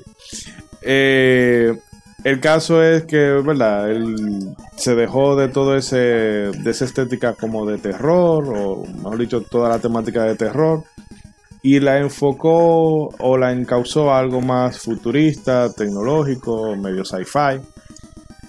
Eh, y también se buscaba crear un juego con una dificultad normal eh, que permitiera a los jugadores poder disfrutar de, de, la experiencia sin las frustraciones típicas de un Ninja Gaiden. Pero, eh, como en Norteamérica ya el juego tenía la fama de, o sea, de ser difícil, la gente, el que iba a comprar Ninja Gaiden, iba a comprar Ninja Gaiden por eso, sabía lo que iba. Em, se hizo que entonces para el mercado norteamericano se le aumentara la dificultad y creo que se le quitó también el, sistema de password, ya no había eh, continuos ilimitados y demás. También dice... Y los enemigos eran más fuertes. ¿eh? Sí, los enemigos también eh, daban más duro. Y también dicen que, la dificultad también se le subió por el asunto de que estaba muy de moda eh, ya en esa época, en Estados Unidos, el asunto del alquiler de juegos. Y ellos no querían que la gente lo acabara en un fin de semana. Así mm. que dijeron, ah, ustedes saben que duro el juego y pues tengan ahora, cojan candela y comen. Y, y por eso también le subieron la dificultad. Capitalismo voraz. Eh, y bueno, como en, dijimos anteriormente en Ninja Gaiden 2, jugablemente no guarda mucha diferencia en relación a sus predecesores. Pero esta vez eh, Ryo podía, podía usar eh, las armas secundarias cuando estaba en una pared, podía colgarse de tuberías o plataformas y saltar sobre ellas. Y se incorporó un upgrade para la espada, lo que le daba más alcance, así como algunos power-ups que aquí yo sí considero, los power-ups de aquí me gustaban, me gustan más que en los anteriores. No sé, por lo menos le vi como más, más versatilidad, porque no, no era como que todo, no todo era un arma arrojadiza. Em, bueno, yo voy a empezar, como parece que soy el que tiene la, opinión impopular, déjame empezar antes. Para mí, jugablemente, eh, yo creo que Ninja Gaiden 3 perfeccionó la, la fórmula. Y el juego no creo que sea tan difícil como ellos, como ellos eh, quisieron venderle al, al, mercado norteamericano. Pero yo creo que no es un asunto de, de que lo hayan hecho más suave, sino que está como mejor programado y el personaje responde mejor. Uh. Eh, no sé, es que yo lo siento, rejugándolo ahora yo me di cuenta que yo disfruté jugando más el 3 que las otras dos entregas. No sé si por el asunto de que es el más reciente y obviamente eh, el que está más pulido. Pero yo encuentro que es eso, que es el 3 está sumamente pulido. Y la, la historia, la temática, eh, considerando ¿verdad? que no, esto no es guerra y paz ni cosa por el estilo, Eh, se me hizo bastante simpática y me, hizo recordar algunos de esos animes ochenteros de principios de los 90 que tenían unas cosas loquísimas, pero dentro de su contexto funcionaban. Y no sé, o sea, eh, yo sé que no es el Ninja Gaiden más querido, pero a mí, rejugándolo ahora, yo le encontré bastante, bastante virtudes. Ya, arranquen ustedes. Oh, Claro. Bueno, no, yo que iba a decir eh, en ese sentido que sí, en realidad obviamente ya la tercera el juego definitivamente está mucho más pulido. El upgrade, una de las cosas de los upgrades mejores que vi en el juego, usándoles el upgrade que tiene la espada, que llega más lejos y se ve y se ve así un chi, un chi tipo Strider, Y y el, no se lo encuentra pues y el FX que tiene, ¿Eh? que me encanta, ese, ese FX que tiene cuando, cuando haces un golpe. Exacto. Tanto cuando no lo acepta, cuando tú lo tiras al aire tiene un sonido, como cuando tú lo aceptas, como, ¡guap! como Ujú. suena así. Pero yo lo encontré pues también bueno. Eh, se nota, como usted mencionó, el cambio en dirección de la historia, de bien castellana que era, en ese sentido del, del- del inframundo y esas cosas, y, y las dimensiones, a esta que, aunque involucra también lo mismo, me, me, me causó gracia que lo mismo que yo estaba sintiendo con la historia fue lo que una palabra que mencionaron en los diálogos de los cinemas que fue la palabra biohazard se la mencioné Sí. al principio en uno de los cinemas. Y después jugando el juego entonces digo oh pero verdad pero esto parece un Resident Evil eh, un doble que lo hicieron genéticamente bueno, digo prácticamente genéticamente que después se transforma y parece un Tyrant de, de Resident Evil a pesar de que Resident Evil no había salido en ese tiempo y no sé, lo sentí así definitivamente, más tecnológica la historia y todo eso, aunque al final estamos en lo mismo, tenemos que ver con fuerza del más allá y todo eso. Y un, y, ah, claro, y un malo megalomaníaco que quiere, iniciar, reiniciar la raza humana, según él, porque los humanos son una plaga y bla bla bla. No, la- el, típico, historia para variar. el típico discurso de villano, estoy enojado con el mundo de 1980. sí. Exacto, exacto. Lo que a mí me. ¿Vale? Lo que a mí me pareció pendejo fue que el tipo, oh, Ryu, eh, Ryu, eh, debes ir a tal sitio e investigar tal vaina. O sea, porque una gente te diga que haga algo, tú vas y lo haces. Eh, No, yo, o sea, yo iba a hacer esa señalización, pero eso no vino nada más de esta parte 3, porque eso se vio en las otras también. No, pero aquí fue como más descarado. Yo desde el primer, o sea, tipo, o sea, ¿cómo? tú no sabes. Creo que en la parte 1, que hay un cinema que te van, así, en la parte 1 es cuando te entregan la- las dos estatuas Mm, así, que te oye, y, y- ¿para qué es esto? ¿Y qué es lo que tú me estás dando? Ven, Irene te da la estatua y te dice que te vaya y punto. Y no te dice nada, ni el nombre, ni, ni para qué te dio eso, no, agarra eso y vete. Y- Sí, ¿Cómo así? Y en la y en la 3 ahora creo que también pasa eso con el que te ayuda y creo que, que en una te dice algo así como también como arranca y vete. Que la cosa, nada más tiene que irte y ya. pero ese, ¿Cómo así? el romance de Ryu y, e Irene son, es de las cosas más random que ha ocurrido en la historia del videojuego. Porque fíjate, eh, la tipa te, te mete preso, después te deja escapar porque sí, y ya al final eh, eh, Yakio la tiene secuestrada. Y ahí tú te das cuenta que tú te vives por ella y al final se besan y tienen un romance que dura para la franquicia entera. Y yo me quedo, pero, o sea, tú no conoces a esa tipa de nada. Tú hablaste cinco minutos. Pero, Pero es la eh, única eh, mujer que hay. Jackie mangó no. El otro, el Smith mangó una, no. La única mujer la mangó el ninja. Entonces ya. Eh, sí, pero eh, un, un- más inservible que, que esa mujer no puede ser. O sea, la gente de la CIA más inservible que yo haya podido ver. Totalmente. Realmente, el entrenamiento de ella estuvo fatal. Nada fue para acá atrapar a Ryu. Y el, eh, mira, pues tú ahí. eh, oh, Ninja Gaiden 2 y Ninja Gaiden 1. espera, si puedes volver atrás porque se, cortó. Ninja Gaiden 3 es un juego que tiene muchas mejoras considerables comparado con Ninja Gaiden 2. Entonces, de tirar los poderes especiales no es de Ninja Gaiden 3 en la- desde las paredes. En Ninja Gaiden 2 tú tirabas los poderes especiales desde la pared.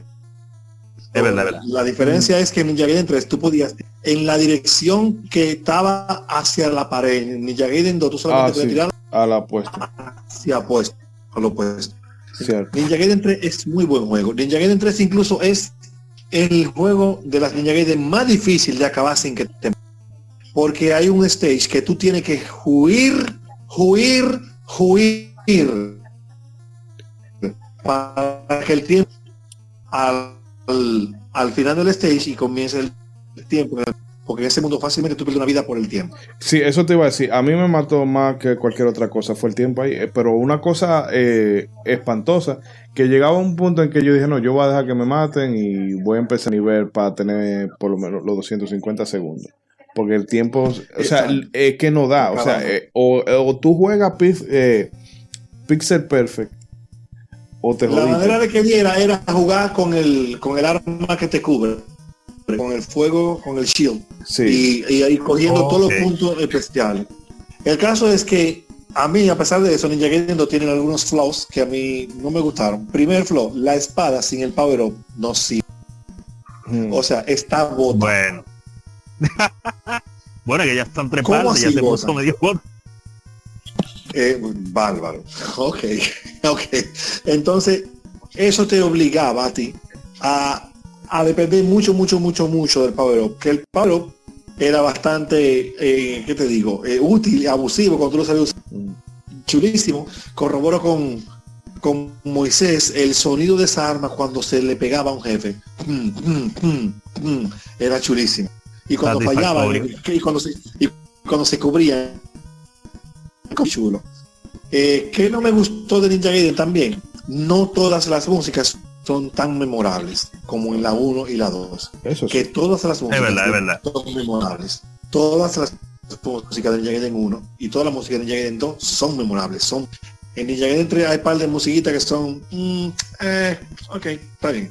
Eh, ¿Qué otra cosa eh, de Ninja Gaiden 2? De Ninja- Hay algunos stages en Ninja Gaiden 3 desde el comienzo que no se sienten tan stage de Ninja Gaiden. Y hago referencia en este caso, por ejemplo, a la cueva de fuego en Ninja Gaiden. En Ninja Gaiden 3, el stage que está más cerca de eso es el stage de la lava que te va a ver tan chula como, se, Ujú. como se ve el, el fuego de esa cabeza. Y lo Sí, que el menos otro- el me otro gusta sentía el de calor Ninja casi.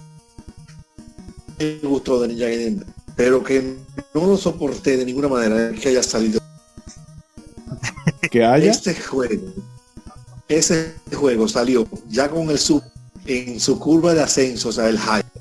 Y lamentablemente eso hizo que mucha gente se lo pierda. Y yo no, no entendí en aquel entonces situación de licencias y de fondos. Este juego, todo el que jugó Nintendo se quedó esperándolo en su y, y, y- y no, o sea, de, de imaginártelo. El, verdad, es quizá- que- que quizás hay mundo que no hubieran pasado. Sí, sí. El efecto mariposa. Eh, ¿Qué te digo? Pero fuera de eso, el Ninja Gaiden 3 es muy buena. En mi opinión no es la mejor de las tres. Para mí la mejor de las tres es la 2. Y la que más me gusta es la 1. Y lo que no puedes separar de lo que tú entiendes que es lo mejor y lo que te gusta a ti. La mejor Ninja Gaiden de la trilogía para mí es la 2. Pero la que a mí más me gusta es la 1. No quiere decir esto que me gusta de que muchísimo más que la 2, pero ya son razones de, todo lo que la jugué, de muchas cosas que hice en ese juego. Y que el Ninja Gaiden 2 tuvo también, eh, eh, el año en el que salió Ninja Gaiden 2, hubieron muchos juegos que eran muy buenos. Entonces, no, no, no, eh, no, no- no se le dedicó tanto tiempo. Pero de verdad, Ninja Gaiden 3 es bastante memorable. Y con respecto a los cinemas, ahí sí, super- en, en mi opinión, Ninja Gaiden 2 es mejor que las otras dos en el estilo de- del, del diseño. O sea, de lo de- de como- pero el contenido de la historia de ese juego, Foster, un alien, eh, eh, Biohazard, eso fue como Re- Ninja Gaiden Resident Evil. forzaron pero- demasiado. forzaron demasiado. Pero es muy buena, es muy buena. Es muy buena. Pero Sí, eh, tú no, te- Ah, Diga, sí, disculpe. Ron. No, no, Ron, se eh, continúa. No, lo que iba a decir era que siempre hay que aclarar en estos casos, cuando uno habla de sagas, as- que en el caso de Ninja Ga- de estas tres Ninja Gaiden, a pesar de todo lo que estamos diciendo, o sea, las tres son muy buenas. Que una sea mejor que la otra no quiere decir que una sea mala. porque No, no, para o sea, nada, están no por es encima de todos los juegos. No, porque hay gente que se confunde y dice, ah, es que hay dos buenas y una mala. No, no. Las tres son buenísimas. Mejor que todos los juegos. La más mala de la Ninja Gaiden es mejor que la mayoría de los juegos que usted va a jugar. En ¿por qué es eso? Una trilogía sólida. Eh, Totalmente. porque tú puedes, mm, no, ahora mismo no me llega ningún ejemplo así concreto, pero hay trilogías que, verdad, tienen una, una entrada eh, muy potente, pero luego tienen una secuela floja y puede ser que la tercera entrega entonces como que se redima. Pero aquí la 3 tú ves que la jugabilidad va a nivel exponencial. Eh, se pierden algunas cositas entre una y otra, pero es eh, eso. Que no es de que, tú todas. no es de que, ah, que yo voy a jugar, que voy a jugar entonces solamente la 1 y la 2. No, no, si tú juegas la 3 lo vas a disfrutar. Y más que si tú sabes lo que puedes hacer en una tarde, tú te la puedes, te la puedes acabar las 3 de un centón. No, sí, que la historia se continúa una detrás de la otra directamente, algo que, que esa compañía se le agradece que lo haya pues mantenido. Mm.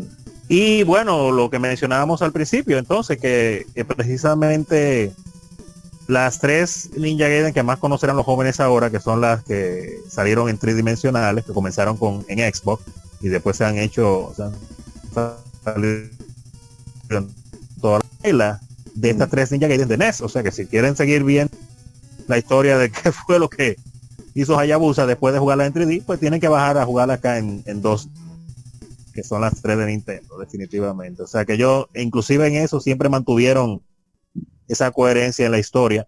Sea algo que no se le encuentre O sea, buena o mala, la Canónicamente, Ninja Gaiden, de- de- Ninja Gaiden 3D es antes que Ninja Gaiden de... es correcto. Ok. Yo Canónicamente, ahí- las ahí- 3D van antes. Se tomaron parte de libertades ahí, porque, porque Gaiden 2 está la estatua del demonio de Nix. Sí, no, yo entiendo, yo entiendo, pero según Tecmo, como ellos la, la ensamblaron y como ellos No, sí, tiene sentido. Tiene sentido, o sea, tiene, o sea, no es un force tan fuerte. Porque en realidad, de las dos estatuas que se usan en Gaiden 1, en Ninja Gaiden, Sigma- en Ninja Gaiden 2 de ahora de la 3D, sale una estatua. sale una de ellas. Y es la que tenía el papá de, de Río Hayabusa. Ahora ese juego y fue difícil, pero pude con ese juego sí, Es una labor que uno se siente orgulloso cuando la logra.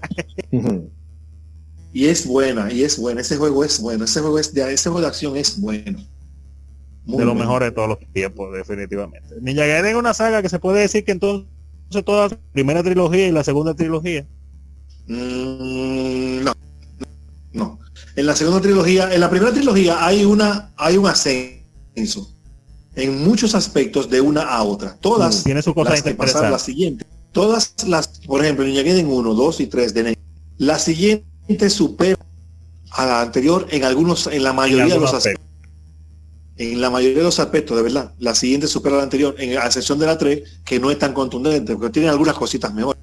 Pero en la Ninja Sí. Gaiden 3D pasó completo, en mi opinión, pasó completamente opuesto. La mejor, por mucho. Es del pedigrí de Tecmo. Ese, eh, ahí pasó algo raro. Mm. Ninja Gaiden Hay Black. que es uno de averiguar, los hay que mejores- averiguar. el Ninja Gaiden Black es uno de los mejores juegos que se han hecho ever. Ninja Gaiden 2 es buena, pero no es tan buena como la Black. Y Ninja Gaiden 3, ay mi madre. No, no, no, no, no, no, no, no. De Se que- juega ¿cómo se porque es? Ninja Gaiden. Oh, Cónchale, no, loco, de verdad, se, se tomaron un par de libertades, ese juego que no. No. oh. Pero es- no es que es mala, pero es el nombre que tiene. Mm. Pero va, va en Sí, hombre. descenso, va en descenso. si, si se llamara si se llamara eh, hay un machetero en ese eh, hay un machetero en el mundo Eh, eh, exactamente si se llamara así fuera mejor el juego Eh, en el caso de Gaiden 3 lo que digo es que el nombre el mapa no, no, no. Pero hay un bueno, juego que Hayabusa es el malo que yo no lo he jugado que se llama que Jaiba ustedes lo han jugado aquí alguien Ninja eh, La Jaiba, no, no, la Jaiba- yo sí he oído que en, en Metacritic lo bombardearon pero heavy. Eh, ¿Aló? ¿La bombardearon? O sea, no, lo, con los reviews negativos. Ah, bueno, sí. Que es la única Ninja Gaiden que no usa Hayabusa. Mm. el, el- el- el personaje que tiene como eh, principal en la Ninja Gaiden 1, Kid más creo. Ese es Luisa. Ah, no, yo no lo he jugado todavía. ¿Tú lo jugaste entonces, Edric? No, no. Eh, vi par de videos y dije, no. Se ve como un- una especie de museo o algo así, no sé. Y, y es que la veía la- los, los videos que vi se veía demasiado roto. Sí, como una Demasiado-. Muy- exactamente. Y- y se veía demasiado mucha gente en el medio. Yo tengo un mucho al botón. Eso fue lo que yo vi. Nunca lo probé si era así, pero no El le más, di, más, no le di más. chance. Te- Tenía, tenía otras prioridades, otras cosas que no me permitían invertir un tiempito en ese juego. No me llamó. No me, no me conectó. De ningún modo. Perdón. Sí me conectó el teaser. Cuando lo anunciaron, Hayabusa salía. Y yo, wow, un juego donde Ryu es el malo. O sea, el, el enemigo. Me gustaría ver cómo va a ser la pelea con él. Pero no, no lo vi. Mm.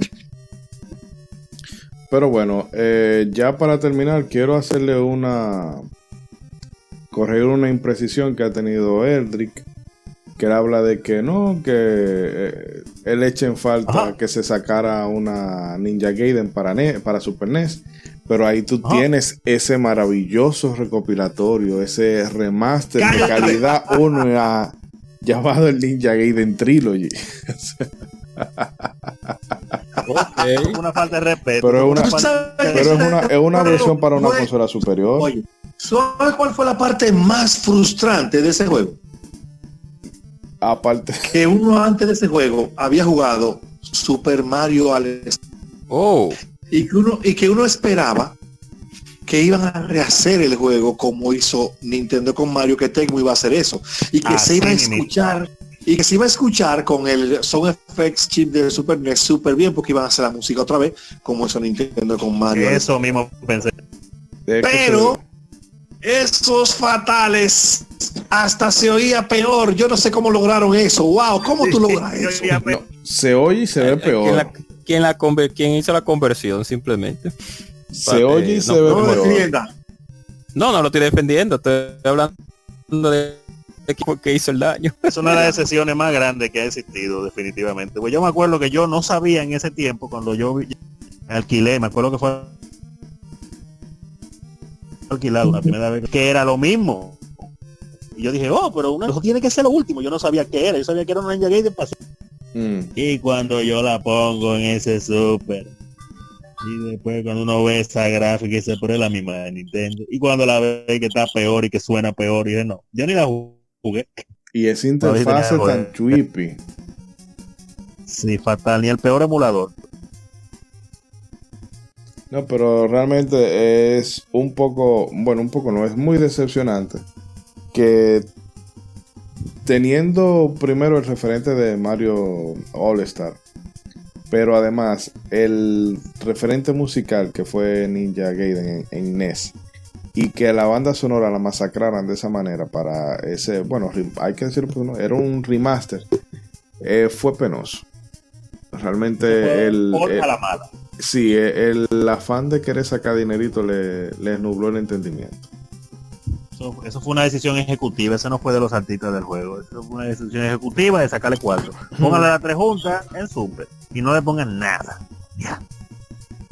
Es Qué muy lamentable. Eh, Ah, sí, diga, diga. no, no, termine, termine su idea. No, iba a decir, antes que se me olvidaba lo que iba a decir al principio, de las cosas que, que no sabía y que gracias a este especial averigüé, es que Ninja Gaiden, que lo voy a buscar, eh, tiene una animación, una original video animation, un anime Mm, que hicieron en el 1991, después de la parte 2. Después de la parte 2, hay un OVA de Ninja Gaiden y no sé de qué trata, pero lo voy a buscar. Más especialmente que después de la parte 2, o sea, tiene que tener algo decente. Bueno, vamos a ver, pero ya lo saben ahí, apúntenlo para que lo busquen. Yo lo voy a chequear más tarde. Bueno, yo voy a leer ahora unos comentarios que nos dejaron eh, los amigos oyentes. Ah, ok, bien. Eh, ta, ta, ta, ta, me desplegando. Wow. Pero verdad, la gente se volvió loca con. La gente quiere Ninja Gaiden. Oh, Eh, bueno, nuestro amigo Olmedo ADLS, bueno, nos llenó la sección de emoji, que queda, queda evidente que Ninja Gaiden le, le mueve el piso. Em, AJ Bookman, Abusadores, ¿cómo me hacen recordar eso? Uno de mis favoritos. Em, tenemos a Sosa Johnny 08, un clásico de clásicos. Andrés Carrero 93 eh, nos dice, y The Messenger es un gran juego parecido a Ninja Gaiden. De hecho, sí, toma bastante inspiración e incluso alguna, algunos apartados. Bueno, la estética recuerda mucho a Ninja Gaiden. A Ninja Gaiden. Voy a tener que jugar. Eh, Josian 1 nos dice, uff, primer juego de NES que vi con cinemática después de cada nivel. Efectivamente, como hemos dicho, es uno de los títulos, bueno, el pionero en eso, en contarnos historia a través de cinemática después de, antes y después de cada nivel. Eh, Tencel 3 dice, sí, uno de los clásicos, eh, uno dice, si uno dice clásicos, del clásico debe decir Ninja Gaiden. Por ley es la grasa.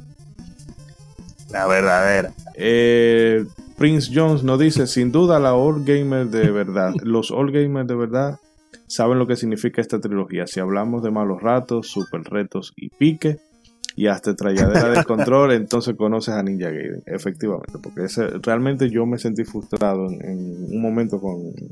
En varias ocasiones. Condenado respawneo de enemigos. Y eh, Max Giver, que no es, no confundir con Max Giver, eh, dice muy dura esa saga. Aldebarán 299 nos dice excelente saga, mi favorito es el primero con todo y OST. El OST del Stage 2.2 del segundo es uno que siempre me retumba en momentos de silencio. Y creo que nos queda al quito por aquí por Facebook, pero que todo se está poniendo súper, súper, ultra mega lento. Recordar a nuestro amigo. Sí, dejen de, señores, de, de, ver Netflix en 4K a esta hora de la noche, por favor. Consideren a los pobres que no tenemos. ¡Oh! Por favor. que, a los pobres que tenemos Dialog. y bueno, por Facebook, nuestro amigo José Antonio Núñez solamente nos deja uff con mayúscula.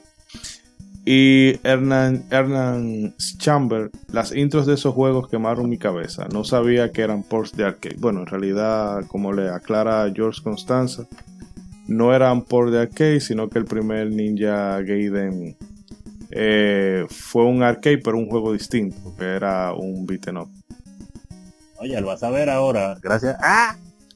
Modo 7 Podcast. Sí, mira, iba a salir de que Legion Gamer, pero sí, es lo mismo todo. Eh, un pirata grande. eh, bueno, muchachos, vamos a hacer un corte para entonces venir con las conclusiones y despedir el programa. Así que. Alright, alright. Eh, a los que nos han escuchado hasta, hasta esta altura, les agradecemos y quédense para nada, disfrutar de la despedida. Ya no lo despida, pero la despedida.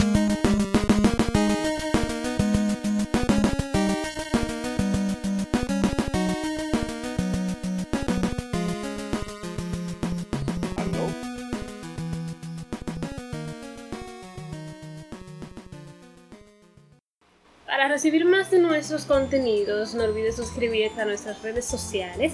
Búscanos como Modo 7 Podcast en Facebook e Instagram y como Modo 7 Pod en Twitter. Modo 7 Podcast. Síguenos.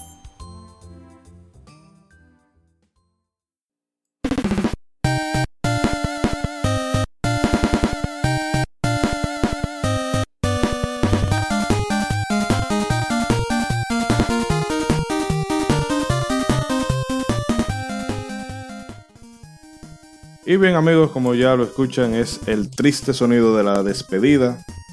Pero bueno, todo lo bueno tiene que acabar, aunque no va a acabar porque en un par de semanas nos estaremos escuchando. Eh, chicos, ¿qué cosas tienen para decir ya como a modo de conclusión? Eh, son buenas, iba a decir. Buena, sí, hoy, ¿Cómo dijo que la 3 es la mejor? Ah, sí. Tú sabías que eso es un caso de estudio, eso que tú estás diciendo, porque soporta algunas otras cosas que te voy a decir después fuera de cámara con respecto a Con respecto a... las que uno tiene con algunos juegos que no son tan buenos. No, tú sabes que uno siempre tiene... ah, eh, Los enlaces emocionales oh, oh, oh, oh, oh. que tú no son mucho más, mucho se mejor de lo que son. ¿No te Bueno, bien, sí. Edric? No, creo que lo que está diciendo es que los enlaces emocionales hacen que uno vea las cosas mejor de lo que son. Pero sí, eso pasa con las mujeres también. ay, ay, ay. Ey, ay. Ey, ¿Cómo así?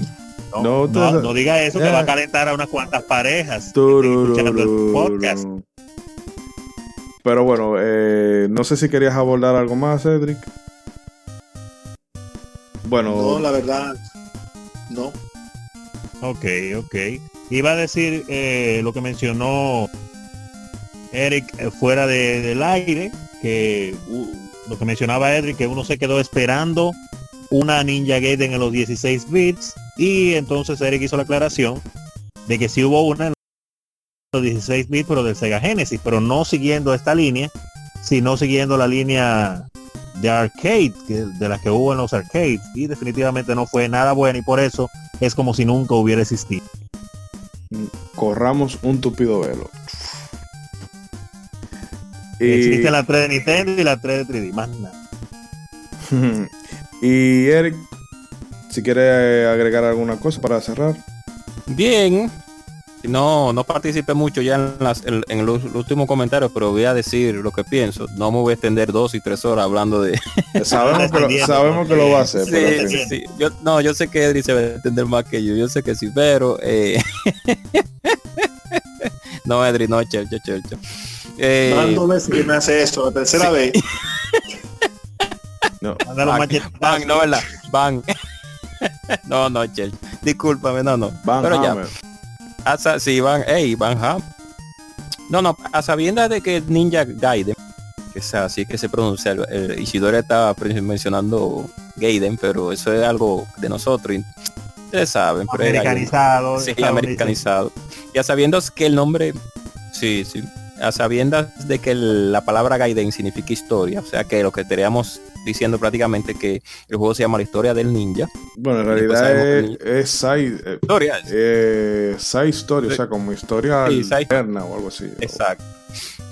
La historia alterna del ninja que va para Estados Unidos, pero está bien. Sí. Que no tiene ningún sentido porque ellos lo dejaron. No, porque eh, Gaiden sonaba cool. Sí, exacto. Entonces, pero bueno, tres juegos bastante buenos, a excepción del, no a excepción, sino que la parte 3 es un poco floja en ciertos aspectos, pero a pesar de mire, todo, mide, mida bien sus palabras. Pero igual, buenísima, es buena, es buena. O sea, aquí no se Eh, presiona a nadie, ni, ni, Moisés, ni se le mete a nadie. Te voy a ayudar. Y si fuera un score personal, yo le diera a la Ninja Gaiden 10, a la Ninja Gaiden 1 y 2, yo le doy para su momento un 10. Y Ninja Gaiden 3, para su momento cuando salió, es un 9. Ya. Claro. Está bien. No, podemos no, hacer la pero paz. eh, en podemos realidad, no, yo por joder, señores, porque realmente eh, eh, te digo que jugablemente me, me gusta paz. mucho. Ah, ahora es por joder porque le dieron un 9, porque es se siente que- tranquilo. Sí, No, sí, no, ya se no, va a no, dormir no, no. bien el móvil. Un 10, un 10. No, no, por eh, Un día- Oh, ¿cómo que 10? No, no, porque realmente sí se siente que fue como un vamos a cerrar esto. Pero como eh, fue más como variar por el sentido de variar y no por una eh, por un motivo vamos a decir lógico u orgánico. Pero sí es, eh, fue disruptiva, que eso eso ha quedado claro. Sí, exacto. Cambió el estilo totalmente. cambió el estilo. Pero a sabiendas de eso, pues, gracias que por lo menos hasta el día de hoy, pues la saga continúa viva en cierto punto, claro está. A pesar de que ya sabemos que el juego de Dead or Alive ya tiene a Ryo Hayabusa por default, de que tenemos mucho tiempo sin ver al ninja, pues derrotando enemigos, etcétera, etcétera, hasta la, la parte Sí, pero él tres. vuelve, él vuelve. Exacto. está viva. Es un Esperemos personaje que vende. Sí, exacto. Esperemos que Koei Ten no tenga algún día la, la Tú valentía de volver que a yo hablaba mucho, ya cállate. Sí, No, yo se lo dije que él iba a durar, que él iba a durar dos pero, horas. espera, pero, pero déjame. pero espérate, un, ra- un- ok, un, chi- un chinchín más, más, un chinchín más, pues bien. Una pregunta, ¿tú tienes Ay. Play 4?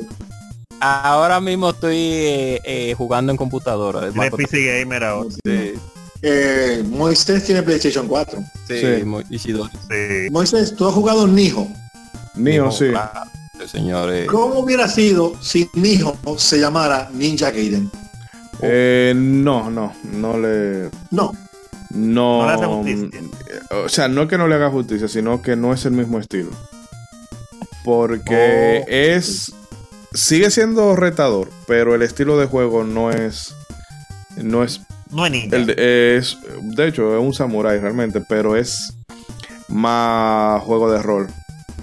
Y el desafío está porque obviamente lo hizo la misma gente de- del Team Ninja, pero realmente un Ninja Gaiden con en condiciones eso todavía ellos lo deben lo deben de, de traer. Ellos algunas veces han dejado, Gaiden. han dejado caer que sí, que ellos es los fan y pero parece que ahora mismo la franquicia que le está dejando el billetico es Nio y a saber cuándo Ryo Hayabusa vuelve a, a las andadas. Cuando le falta el dinero a ellos, ellos nada más Mm. tienen que tirarla y ya. Pero te digo que Nio no, no es bueno abordarlo con la mentalidad de, de ir buscando un Ninja Gaiden. Y mira que es muy buen juego. Pero es bueno igual. Bueno, Yo, pues, yo, yo, dale, tengo dale, un jueguito dale, dale. que si se llamara Ninja Gaiden fuera increíble. ¿Cuál? Que se llama Stay Kiro. Ay, Dios mío. Ah, Ah, Sekiro, sí. Muy bueno, muy bueno. Por ahí que van a venir esa gente, porque ya todo está hecho, es difícil. Ojalá y pudieran lograr una fórmula de hacer un Ninja Gaiden que mantenga la esencia de lo que el juego es y que se ponga al día, porque la verdad es lo que decía ahorita, Ninja Gaiden las 3D con Tecmo, Ninja Gaiden 1, Ninja Gaiden, o sea, Ninja Gaiden Black, eso es una cosa. Ujú. Bueno, vean a ver la puntuación en Metacritic de ese juego. Vayan a ver, ese juego salió tres veces. Este mismo juego salió tres veces. Ninja Gaiden Black salió, o sea, Ninja Gaiden 1. Ninja Gaiden Black cuando otra vez le hicieron la cosa online. Y Ninja Gaiden Black salió en otra consola, no recuerdo cuál fue, como un portable o algo. Y las tres veces sacó 10.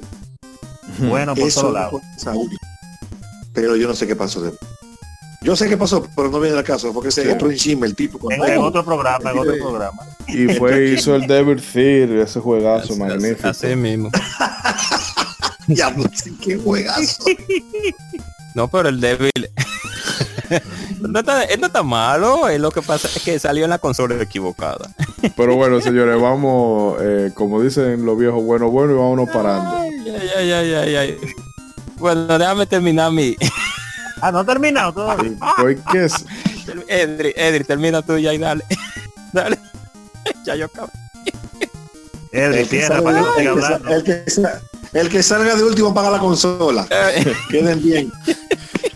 Bueno, señores, ya eh, disculpen que la Va a seguir hablando durísimo. Yo seguía hablando aquí de Ninja Gaiden. disculpen que la despedida no ha quedado casi del mismo largo que todo el programa, pero bueno. Eh, nada, eh, recordarle a la gente que por favor sean prudentes, se cuiden. Hemos, o sea, vamos a no hablar del elefante en la habitación, pero o a no abordarlo directamente porque ya todo el mundo debe estar saturado del tema. Pero solamente eso, que se cuiden, cuiden a sus mayores y sigan disfrutando del contenido del podcast y los otros programas que hemos ido subiendo desde hace ya un par de meses para que pasen bien estos días de encierro en casa. Eh, nos estaremos viendo en un par de semanitas. No sé si aprovechando la coyuntura podamos hacer algo entre media, algo tipo extra. Pero Baby, caso de ese lo estaremos anunciando por la vía pertinente. Eh, así Síganos en que, nuestras redes sociales. claro que sí. eh, recuerden que estamos y- en. Sí, Y, y te tenemos que hacerle un, un- También tenemos que hablar de un juego malo, también. Tenemos que hablar de un clavo. O sea que... no podemos hablar tanto de programa lo bueno. Tenemos que meter un clavito en el... Eh, vamos a eso. Vamos a hablar de eso tras Hay bastidores. juegos clavos que la gente que la gente lo jugó. Hay Claro. que la gente lo jugó. Que a la gente le gusta. Sí. Bueno, en fin, señores, que, que hagan bien y no miren a quién. Hasta la próxima. La mal. Bupsi, bupsi.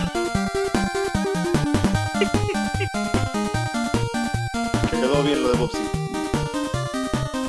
No tan mal, me quedó bien clavado. No, quedó bien el comentario. Oye, mancharon la memoria de Ninja Gaiden con Bobsy al final.